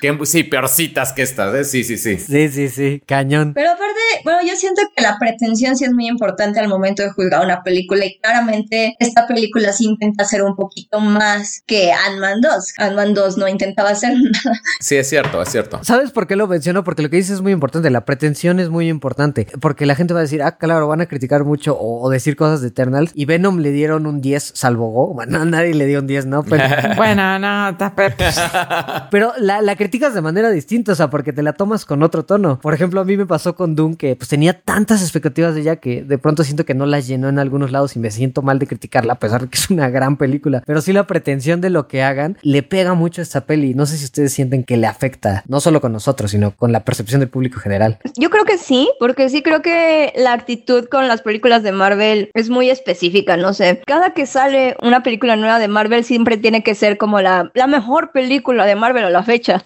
o, o no es. O no es. Ajá. Ajá, es muy blanco o negro, sí. Ajá. Pero eso es como reseña así como de, de las primeras personas que la fueron a ver de cualquier película de superhéroes. Cualquiera siempre es como, Claro. como la mejor película desde The Dark Knight. Siempre es como, como Pero esta vez no, esta vez las reseñas estaban como, no, ¿sí? No sé. ¿Sí? Pero yo lo veo mucho como por, ah, es que no está tan divertida, la acción está mala, o incluso he visto mucha gente decir como, no, es que pura agenda woke, bla, y es como, ah, diablos, o sea. Esa es otra, o sea, por ejemplo, mucha gente se estaba quejando como, no, es que claro, pues es que es inclusiva, entonces, pero realmente eso, o sea, la película tiene fallas, pero definitivamente eso no es una de las fallas, o sea, por ejemplo, se están quejando luego como del personaje de Fastos, que creo que el personaje de Fastos fue de lo que más me gustó de la película. A mí también, es de lo que más me gustó, y aparte es muy buena. Es muy bueno, sí. Es muy buena la representación de Fastos, es muy, muy buena, es, ay, pero siento que... Y es que además tuvo tantas luego controversias, porque, o sea, por ejemplo... No se estrenó en China. Ajá, y luego que no le hayan, que le hayan hecho PG-13, que es solo para adolescentes para arriba, porque además ese sí es un gran error de, de Chloe Zhao. Hay una escena entre super mega comillas de sexo, y es lo único que le voy a criticar a Chloe Zhao. No voy a decir entre qué dos personas, ¿no? Pero es la escena más anticlimática de sexo que ha habido. Estaban, así hay dos personas como de los pezones para arriba. Obviamente el hombre de los pezones para arriba, la mujer no se le ve nada. Este, pero ni se están moviendo, salen en la arena como tres segundos sin moverse. Así es como la escena más tonta que se pudo haber quitado totalmente de la película. Completamente, eso para que veas. Y ahorrarte una controversia cañona. Que, o sea, hay cositas así que digo. Yo creo que no se pudo haber quitado en la película. Pelemos con cuchillo. ¿Sabes qué? La verdad es que yo siento que la relación entre esos dos personajes, o sea, jamás, o sea, yo no sentí química entre esos dos personajes. O sea, yo no sentí para nada una química que se supone que Sí, tiene no. que haber una química de siglos. O sea, fueron pareja durante siglos, ¿no? Y creo que intentan como crecer la relación como con estas escenas y que la boda y la escena de sexo, pero aún así con todo y todo, la verdad es que para mí esos dos personajes no tenían nada de química. Yo digo que ya vayamos con spoilers. Creo que ya después de, de dos semanas, la gente que la quiso ver ya la va a haber visto. Sí, ya. Sí. Y ya dijimos nuestras opiniones generales. Entonces, sí, estoy de acuerdo. O sea, Icarus y Cersei es como que se veían tres veces medio co- con su cara de británicos tristes. Y este, y de pronto se besan una vez, tienen el sexo más anticlimático del mundo. Son literal, se ven como así como ingleses, uno arriba del otro, viéndose profundamente. De ese sexo han de tener como en Finlandia, no es como sexo finlandés. debe ser el sexo finlandés, exactamente. El sexo más vainilla que pueda haber. sí. Pero les queda perfecto, o sea, le queda perfecto al personaje de Ícaro, ¿no? De Icaris, sí, Icaris, sí, Icaris. sí. O sea, eso sí le queda perfecto al personaje, porque sí siento que debió haber sido así, pero estoy muy de acuerdo que la escena de sexo sí es como ridiculísima, porque aparte, o sea, ni siquiera están bien centrados, están, en, un es- están en la esquina inferior izquierda, y está las, la, toda la demás es como admiren el paisaje, y es como, no, está muy Ah. o sea, queda muy extraño. Porque sí se nota como de, ok, la vamos a poner, pero que sea por favor lo más, más, más, lo que menos, por favor, nada. Y que se ve artístico, o sea, píntalo como artístico, como un comercial de perfume, digamos. Claro. Y yo así como de, ah. Estoy enojada yendo a hacer su comercial de perfume, pero me gusta mucho el personaje de Icaris, que sea que él haya escogido el deber sobre el amor. O sea, sí se nota que está ahí debatiéndose entre entregarse por completo a Cersei o no. Cersei lo hace y es al final lo que termina haciendo que tenga un, un sentimiento más fuerte por la tierra. Icaris no, o sea, Icaris al final mata a Aya. Él ya estaba del otro lado, él ya había tomado una decisión. Lo único que quería hacer era ver si Cersei podía ir con ella, ¿no? O sea, o si podía hacer que los Eternals Al cumplieran su labor y ya. Entonces es como, y cuando no lo hace, es, o sea, y se va y se muere al sol y ya voló muy cerca del sol. O sea, intentó. El dramático, el dramático, es Lo dramático. O sea, no podías irte y ya, o sea, tenías Ajá, no, no, no, no, no, no. el Nepal de los Eternals. Ajá, ándale, me mamó eso. Me vi, me vi, dice Me vi, me vi, me vi, yo haría eso, "Oh, pues me voy a matar al sol entonces. su cara de inglés británico de toda la película, que es como de no, pues no, pues ya nada, pues no quiero nada, no, ya vámonos todos a morir. Fíjate que eso, eso me encantó de Icarus, también me, me gustó mucho el personaje, porque es como este Superman, pero de Ico, en serio, que viene del, o él cree que venía de los dioses, o sea, como si se considera su rol de yo soy el salvador de la humanidad y, y- y lo ves como emana más esta presencia ultrapoderosa y de que él se cree sus valores más que Henry Cavill en Man of Steel. Este... la cara de Go. Ustedes no lo ven, pero Go puso cara de AMLO, no caeré en provocaciones.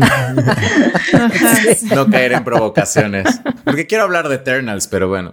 pero lo que iba a decir de eso que dijiste que arruina todo por Cersei, porque su plan es estupidísimo. Pudo haber no hecho nada, matar a Salma Hayek y esconderla en un baúl o aventarla al sol o lo que sea, y el emergence hubiera sucedido, pero su obsesión de volver a ver a Cersei, unirse al equipo, como tratar de estar con ella y llevarla a que ella estuviera de acuerdo con el plan, fue lo que arruinó el plan de Ícaros, porque literal hizo esta cosa complicada de, ah, de casualidad me encontré unos deviantes congelados de hace mil años, los voy a distraer una semana. No los tenías que distraer una semana, ellos no estaban poniendo atención a nada cósmico, ellos estaban viviendo sus vidas. Pudiste no hacer nada y el emergence hubiera sucedido y ya, pero sus ganas de ver a Cersei y esta obsesión como romántica que tiene del amor, que, o sea, que hasta en eso está como en... el amor tiene que ser así. El amor tiene que ser así, blanco, heterosexual y aburrido en la, en la arena, sin movernos, viéndonos profundamente a los ojos.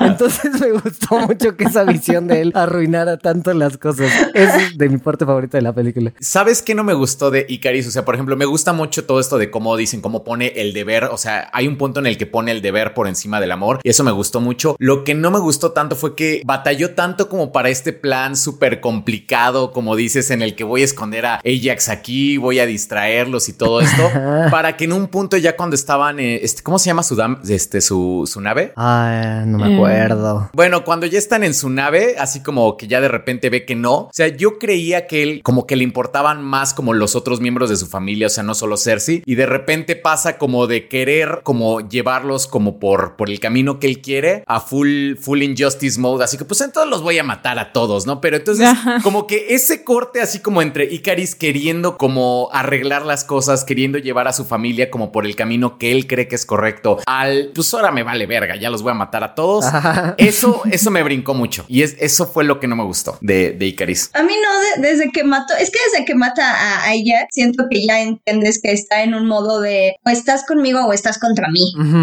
Pero hay un punto en el que sí parece que lo, que lo disfruta y que lo quiere hacer, particularmente con algunos. Eso me gusta porque él no, no siente como el amor, sino que lo ve idealizado todo, el amor romántico, el amor de su familia, como yo tengo que ser el padre de familia de ellos y guiarlos y explicarles el plan verdadero de los celestiales. Obviamente me van a hacer caso porque es el plan de los celestiales.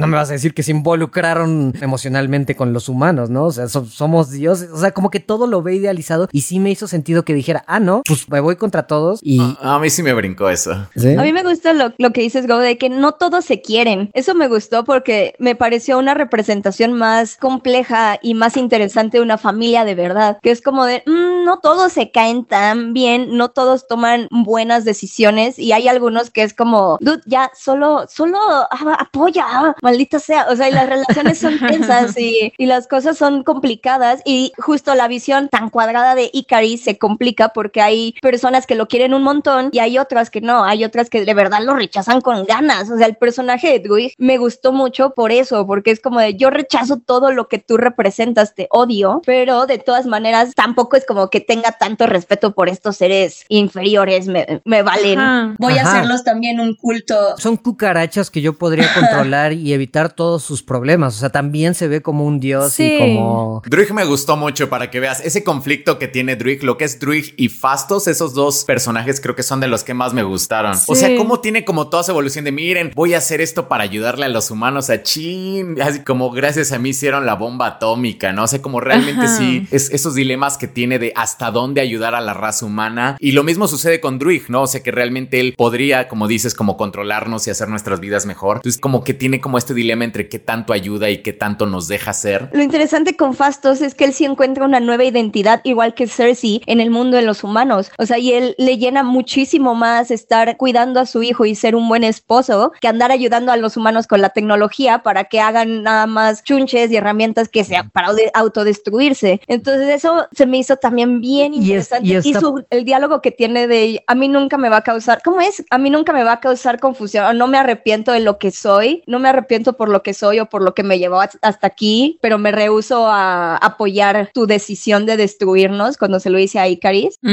Cuando quiere meterse así como de, oye, pero ¿qué no te molesta que toda tu vida fue una mentira? Es como de, no, claro que no, hermano. Y, y, además está bien padre ese personaje de Faustus porque, o sea, después de lo de la, de la bomba bomba nuclear que dicen él hace mucho que se rindió en la humanidad y ese fue el momento en que se rindió de la humanidad. O sea, yo creí que le iban a hacer caer en este típico personaje nihilista de pues todo es un vacío y no hay manera porque entre más avanzamos más inmorales somos. Sí, no, no. O sea, ya no hay manera de recuperarse y me sorprendió genuinamente que de pronto verlo con una familia y que dijera, bueno, hay un vacío, el mundo es horrible, todo está mal, todo es negro, pero yo voy a encontrar mi paz en hacer una familia porque encontré a alguien que amo, encontré una familia que amo. Y vale defender el mundo por eso. Nada más. el mundo debe estar bien por eso. Yo le doy significado a las nuevas cosas, sí. Eso me gustó. Exacto. Yo le doy significado a, a mi vida a pesar de todo lo que sé y conozco y veo, ¿no? Es que siento que ese es un poco el punto por lo que la película es, buena. Es buena Ajá, porque exacto. es compleja. O sea, toca esos temas, ¿no? Como de, incluso dentro de esta familia de eternos, vos sabes que tu vida es una mentira y a lo mejor es un tema como muy filosófico, pero es como de, ok, mi vida no tuvo sentido, rechazo todo. Mi vida no tuvo sentido, eh, es toda una mentira, no me importa. O yo encuentro mi propio valor, el, va- el valor de mi vida en los humanos o en lo que sea. Como que cada quien le va dando su nueva interpretación a lo que es su vida, ya sea que haya sido una mentira, que son robots, que no son robots, que evolucionaron, que no evolucionaron, si son humanos, no son humanos, son dioses, no son dioses, no importa. Cada quien le dio su significado y su valor a su vida, ¿no? En- dentro de la Tierra. Tuve mil millones de vidas antes, esta es la que me importa ahora. Y siento que eso es como lo significativo de este grupo Sí. y además, este, también creo que es muy compleja en el tema de relaciones. O sea, no es como que o estás de acuerdo con Icarus o no. Es como de estoy de acuerdo con vos, pero no te voy a ayudar. No estoy de acuerdo con vos. Eh, sí estoy de acuerdo con vos y te voy a ayudar. O simplemente sabes que no me importa nada, me hago a un lado. Creo que manejar un grupo de personas tan grande es muy complejo y creo que esa complejidad se vio y creo que fue bien manejada. ¿Sabes qué? Es que también creo que no toda. O sea, por ejemplo, porque no todos los personajes se me hicieron tan interesantes como esto, como, Ah, como sí. de Fastos y lo de Druig. Y creo que en esos momentos es cuando la película se siente larga, porque yo también sentí algunas partes un poco largas, porque hay personajes que no son tan interesantes como otros. Y pues Chloe también como que les quiso dar como su espacio y todo. Por ejemplo, a mí Cersei se me hizo un personaje súper aburrido. O sea, realmente Sí. Sí.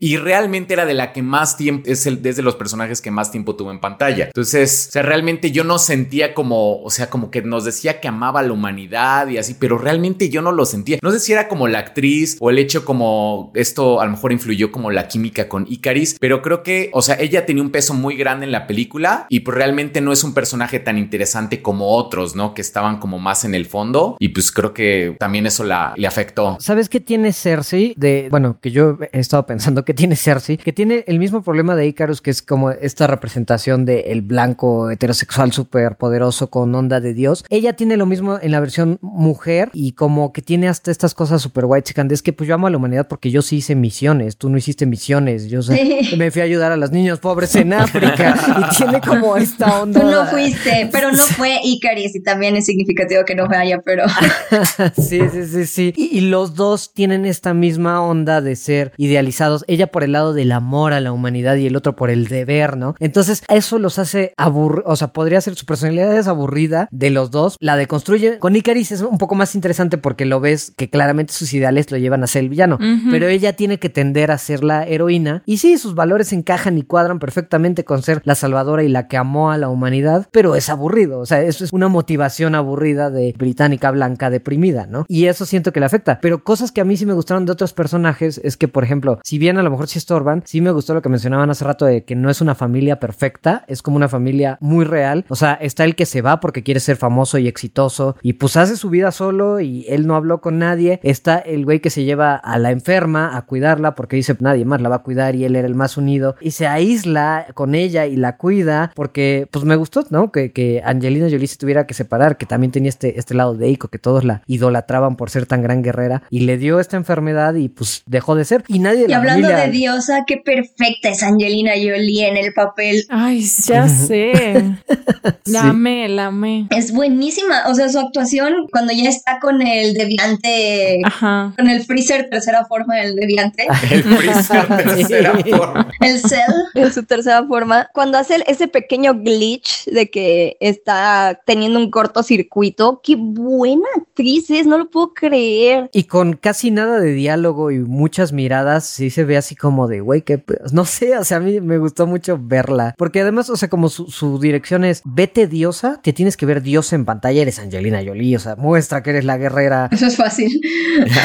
Dios. La guerrera más mítica, o sea, vete como diosa y vete conflictuada. Y no tenía que decir nada para verse bien en pantalla, a mí me gustó mucho eso. Sí, también me gustó mucho como la relación, o sea, justamente como eso, ¿no? De familia, yo te cuido, vos me cuidas, estoy enferma y lo voy a estar por toda la eternidad, porque soy eterna. Pero como que sí, ajá, creo que además siento que es como ese es otro conflicto y algo muy complejo que es como de voy a vivir así toda mi vida, estoy dispuesta a hacerlo, estoy dispuesta como a tener estos, ajá, esta vida que es incompleta, que es, pero lo voy a hacer, o sea, en la tierra con los humanos me voy a aislar, ¿por qué quiero seguir viviendo? ¿Por qué quiero recordar? ¿Qué tanto valor tienen mis recuerdos en este mundo? ¿Qué tanto viví con los humanos y, y por qué lo vale, no? ¿Y por qué vale una vida de aislamiento y de sufrimiento, no solo para mí, sino para mi compañero? ¿Por qué todos esos recuerdos con los humanos y, y lo que he hecho por ellos vale tanto? Y creo que es algo que dejan sin explorar tanto el tema, pero me parece muy interesante que toquen ese tema, ¿no? Sí, a mí me gustó también mucho eso, pero hablando de las partes largas, porque sí estoy de acuerdo que hay partes largas, a mí, por ejemplo, la trama que me estorbó fue la de los deviantes, porque justo no a, a Cell tercera forma, porque su única aportación fue, pues ustedes son robots como yo. Y ya, ok, o sea, está interesante a lo mejor eh, si exploraras a full esa temática de, pues los dos fuimos herramientas de los Celestials, pero se enfocó mucho más en todo lo demás, entonces, pues lo hubieran, pa- para mí lo hubieran dejado más como un animal, un lobo y, y- y hubiera aportado lo mismo, reducías varias cosas. O sea, supongo que la, la intención era que tú pensaras que había un villano que no era Icaris, ¿no? O sea, justamente funciona. Claro. Es- o sea, era como Sí, eso sí. la intención nada más. Y es lo que los une al principio de la película, es como esa es mi finalidad en la vida, deshacerme de estos seres. Supongo que sí, el, a lo mejor el tema como de la evolución, como, ah, estos animales evolucionaron, a lo mejor si te cuentan como la historia, como cuando ellos descubren que no son este realmente personas, bueno, estos, los eternos que son creados y cuando descubren como su verdadero origen y finalidad y que su casa no es su casa y nunca existió y simplemente van de mundo en mundo haciendo esto. A lo mejor en ese momento como contar la historia, decir como mira, evolucionaron, se me salieron de control, por eso los creé a ustedes y etcétera, etcétera, etcétera, creo que hubiera estado bien. Creo que a lo mejor lo que sobra es la evolución en pantalla de estas personas. Pero también, eso es cierto, a mí sí me generó como cierto mm, choque emocional, digamos, el hecho de que este animal que está buscando como evolucionar de manera consciente esté absorbiendo y esté matando en pantalla a cada uno de los personajes principales y que absorba sus poderes y es como de, bueno, ahora tenés que pelear con los recuerdos y la personalidad de tu familia, con quien a lo mejor no te llevabas muy bien, pero está ahí, está en ese ser que vos estás hecho para matar, pero, o sea, tu ser amado está ahí, adentro. Son sus poderes, son sus recuerdos, son sus palabras, o sea, la escena final con Angelina Jolie cuando lo termina de matar, la verdad se me hizo como muy buena, la verdad. O sea, Sí. como está a punto de entrar en una crisis, no, pero está tu ser amado ahí, pero lo tenés que matar, pero son tus palabras, pero recordá, se me hizo buena. Sí, sí, tienen razón, o sea, era necesaria, porque si no te dabas cuenta en el minuto 2 que Icarus iba a ser el malo, y sí te da momentos emocionales muy buenos. Pero no sé, siento que fue lo, lo más flojito en, en el tratamiento, a lo mejor. O sea, se necesitaba, pero no, no me encantó cómo lo ejecutaron. Y es que aparte como que no da una buena conexión al dilema principal que es el, Ajá, el resurgence, el resurgimiento que ya Sí, van a el nuevo, ¿cómo? El nuevo Celestial. Celestial. Pero es como, no me gustó nada esa, esa tercera parte a mí no me gustó nada porque Sí, de no. repente es como, ¿por qué Cersei? O sea, Dogoy sigue siendo pragmáticamente el mejor capacitado para hacerlo, supongo. Si necesitabas unir la mente de todas, pues bueno. Pero entiendo que Drogon no lo quiere hacer porque no, no tiene el amor suficiente y no lo cree de manera suficiente, pero al final, no sé. Y como decía Go hace rato sobre los personajes sin explorar, Sprite era un personaje que a mí me iba gustando mucho y su dilema me parecía muy interesante porque, ok, ¿qué pasa con esta persona que tiene miles de millones de años de edad, pero como se ve como una niñita, no puede explorar todo lo que sí están explorando? Su, su familia. Entonces es como que interesante. Y hasta siento que le juegan chueco con su motivación en cómo la sueltan, Ay. porque ya la habías visto un ratote en pantalla y a la mitad de la película dice este el superestrella, ¿cómo se llama? Kingo, aparte. Dice, tú siempre tuviste un crush con Icarus. Y es como, ¿what? ¿What? O sea, esto lo acaban de sacar, no habían mencionado nada de esto. Porque aparte, Kingo es el que lo repite varias veces. Ajá. Porque lo repite como, ¿qué no se han dado cuenta? Ella ama a Icaris. y todos así de, no, no, no, No. porque no lo mostraste en pantalla. Bueno, es que también, o sea, es medio te lo justifican como que ellos vivieron juntos, ¿no? Y es como, me gustó, por ejemplo, esa historia, ¿no? Como de, es que la verdad para mí, sí, sí te abandoné, porque para mí fue muy difícil como tenerme que mudar cada cinco años porque vos no, no creces, ¿no? Así, de, no tengo control sobre esto, ¿no? Eso, por ejemplo, sí me gustó, pero en teoría sí, sí como que no cuadra. Sí, ok, vivieron juntos durante muchos años y a lo mejor él es el indicado para saber si le gusta o no le gusta, si está enamorado o no está enamorada, pero como que no lo desarrollaron tanto como para que digas, ah, sí, claro, tiene todo el sentido. Y aparte, para que terminen juntas de nuevo, o sea, para que regresen otra vez a estar juntos. Kingo en general se me hizo muy gracioso, pero, o sea, nada más estaba, entiendo que es como la- el personaje que es más indiferente, Ajá. pero como que nomás, o sea, como que me estorbó a mí mucho. ¿Y- Y, cuando y le dan el piedrazo a Sprite, es como, ah, ¿cómo? El piedras. Kumail Nanjiani no tenía por qué ponerse tan mamado, porque el güey era súper flaquito y ñango y se ve que dijo, ay, voy a ser un héroe de Marvel, me voy a poner súper mamado y es el güey que sale siempre con camisa y nada ya más es salió como... a decir, ¿no? Que Kevin Feige le dijo, no tenías que ponerte así. ¿Ah, sí?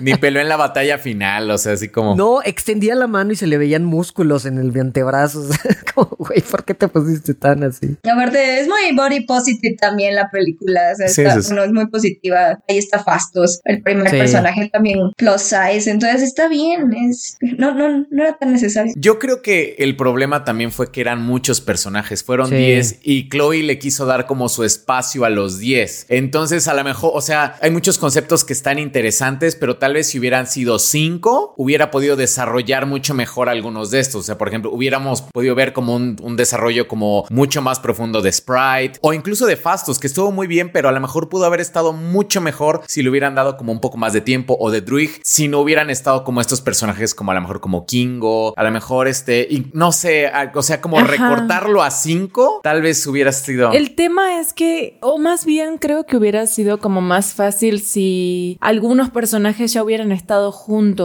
O sea, y los metes como en parejas, como Angelina Jolie, ¿no? Es que saben que siento que sí, lo que hizo larga la película es como tener que juntar a todos. Sí. Y es como que viste cuatro veces la escena en la que van con uno, muestran un poder que ya habíamos visto, le cuentan que no es real, que toda su is- existencia es una mentira, y la viste cuatro veces. O sea, ya está, ya todos así, el shock, y ya. Sí, y lo que dijo Beca hace rato que lo de los deviantes no tiene una conexión orgánica con el plan real del Emergence, es que ahí sí siento que le pega un poco el MCU porque se- claramente la, la única directiva es tienen que salir Celestials y estar detrás de esto y mostrar algo muy cósmico. O sea, se me hace que es como lo único que le dijeron, porque de cósmico tiene dos minutos en pantalla los Celestials, ¿no? La, el cambio de, el plot twist de no, no son los deviantes, es que los embriones de Celestiales se incuban en el centro de la Tierra y se alimentan de inteligencia artificial. No es personal. No es personal contra los. Es solo Ajá. necesario. Es un proceso. O sea, Sí, tenemos un proceso de incubación bien raro. Tenemos que desarrollar toda una civilización inteligente. biología celestial 101. Sí.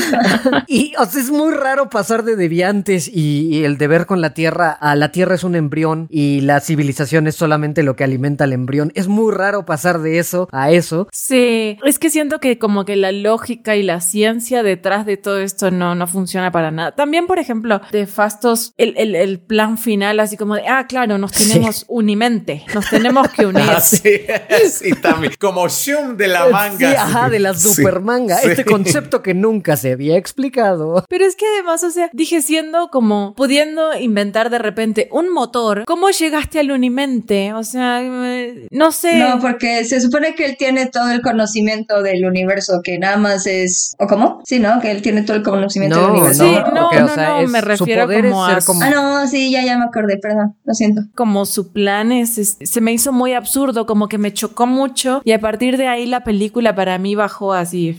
Pero es que tienen que dar este plan así como rápido porque precisamente ya, to- o sea, ya se tomó tanto tiempo en reclutar como a toda la familia Ajá. que ya todo lo demás tenía que ser como muy rápido. Entonces, ah, unimente, ¿no? Aquí está. Ajá. Con lo mismo que lo del plan de los celestiales. Sí. El plan de los celestiales también se siente como sacado de la manga. No, es que ese fue mi problema. El hecho de que el plan de ellos finalmente no funcionó, pero de todas formas el Celestial los iba a conectar en una unimente. Entonces era como de, o sea, no sé, si tu plan hubiera sido otro y no hubiera funcionado, pues de todas formas iban a conectar. No, no sé, se me hizo muy raro, o sea, como que al final el plan nunca se llevó a cabo y era una cuestión como cósmica de todas formas y se unieron. En la batalla tienen que explicar tanto del verdadero plan y de cómo sacar el plan rápido que se siente rarísimo y de pronto hasta es como incoherente. En un momento Faustos dice, siempre me pregunté cómo regresábamos a la Tierra. ¿Cómo que te preguntaste cómo regresaban a la Tierra? Porque dice, siempre me pregunté cómo regresábamos a la Tierra si se destruía al final. Es como, pero si tú no sabías que se destruía, ¿cómo que siempre te preguntaste? Te, enteraste hace 20 minutos. Como que ahí no supieron bien, siento como los conceptos amarrarlos y Fausto sí se ve como eh, artefacto mágico, artefacto mágico que saqué de la nada y a, todos les resta un poquito eso, ¿no? Ah, pero su pelea con Icaris estuvo... Ah, sí, que ah, estuvo muy buena, muy buena. A mí me gustó mucho su pelea con Icaris, estuvo muy buena, esa me gustó mucho. Pero fíjense que hasta esa última escena, esa última batalla final, siento que está hasta armada de manera incómoda porque mandan a Drew al centro de la Tierra y así ya nunca lo volvemos a ver y fin. Y luego están como agarrando a Icaris y que lo agarran y lo agarran y es como, y sí, y llega el momento en el que sientes que nada más están ahí como parados porque Cersei pues está por ahí también caminando a ver si encuentra a la cosa que necesitan para encontrar la animal. llegar a la montaña corriendo, ajá.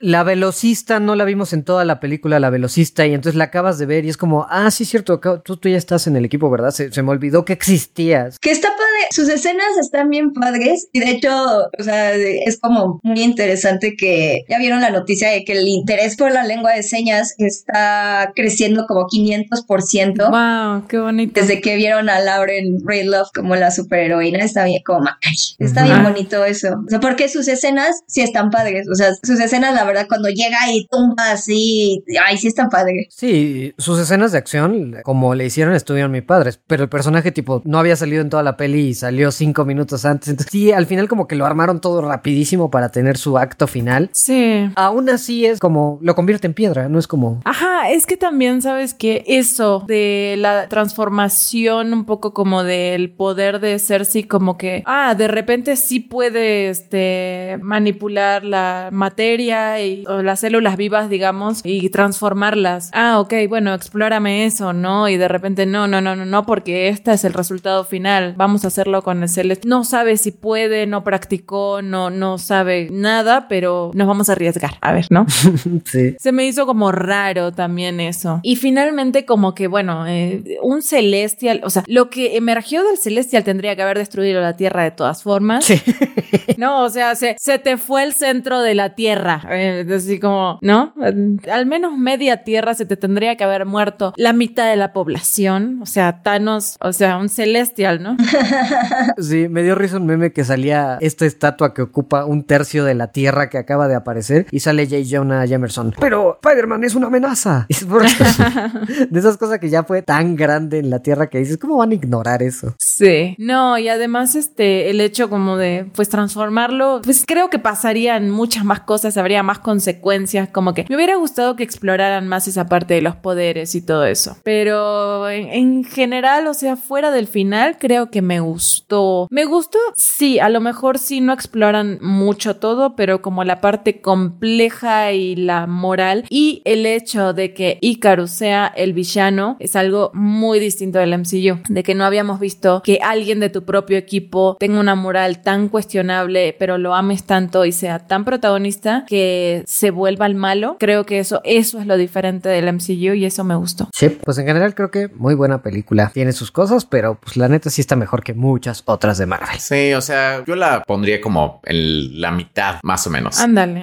Como la, sí, como en la mitad. Sí. Yo sí la pongo más arriba. A mí sí me gustó mucho. Sí siento que es algo diferente y lo agradezco. Y que es algo diferente, pero aparte diferente, no perfecto. O sea, ya veníamos como de este MCU que tiene que estar todo perfecto y todo tiene que estar bien y nunca debe recibir ninguna crítica. Y es como, no, esto no es, no es necesariamente perfecto y no necesariamente le gusta a todas las audiencias. No es para todas las audiencias. Y aparte, sale Blade con Black Knight, lo que significa que viene Drácula al MCU porque los MI13 se dedican a pelear con Drácula. Yo necesito a Drácula en el MCU. Es lo único que quiero. Y, qué bueno porque dije, ¿para qué metieron a Kit Harrington en esta película? Literal, nada que ver. Otra vez Jon Snow. Otra Otra vez, Otra Jon. Snow. Jon Snow all over again.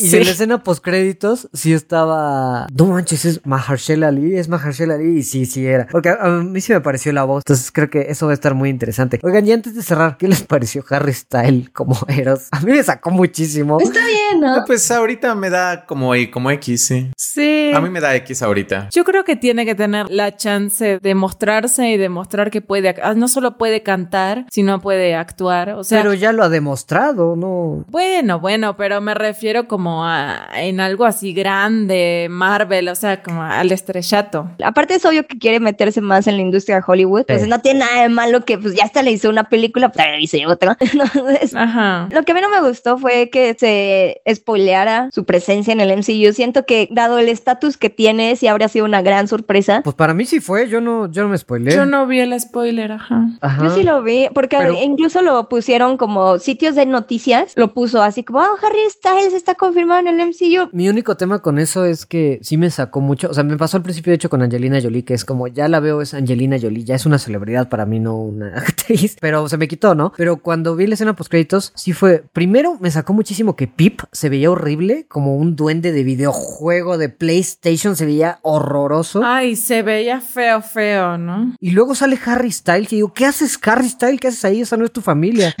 o sea, para mí sí ya es como Harry Styles no lo podía ver en el MCU. Entonces me sacó un poco de onda. O yo no ubicaba a Harry Styles hasta que Es muy buen músico, es muy buen músico. hasta que fue todo esto de Marvel. Yo no sabía. O sea, sí había escuchado el nombre Harry Styles, pero así como si me dicen, ah, mira, ¿cuál de esos cinco es Harry Styles? No, no, no sé quién es Harry Styles.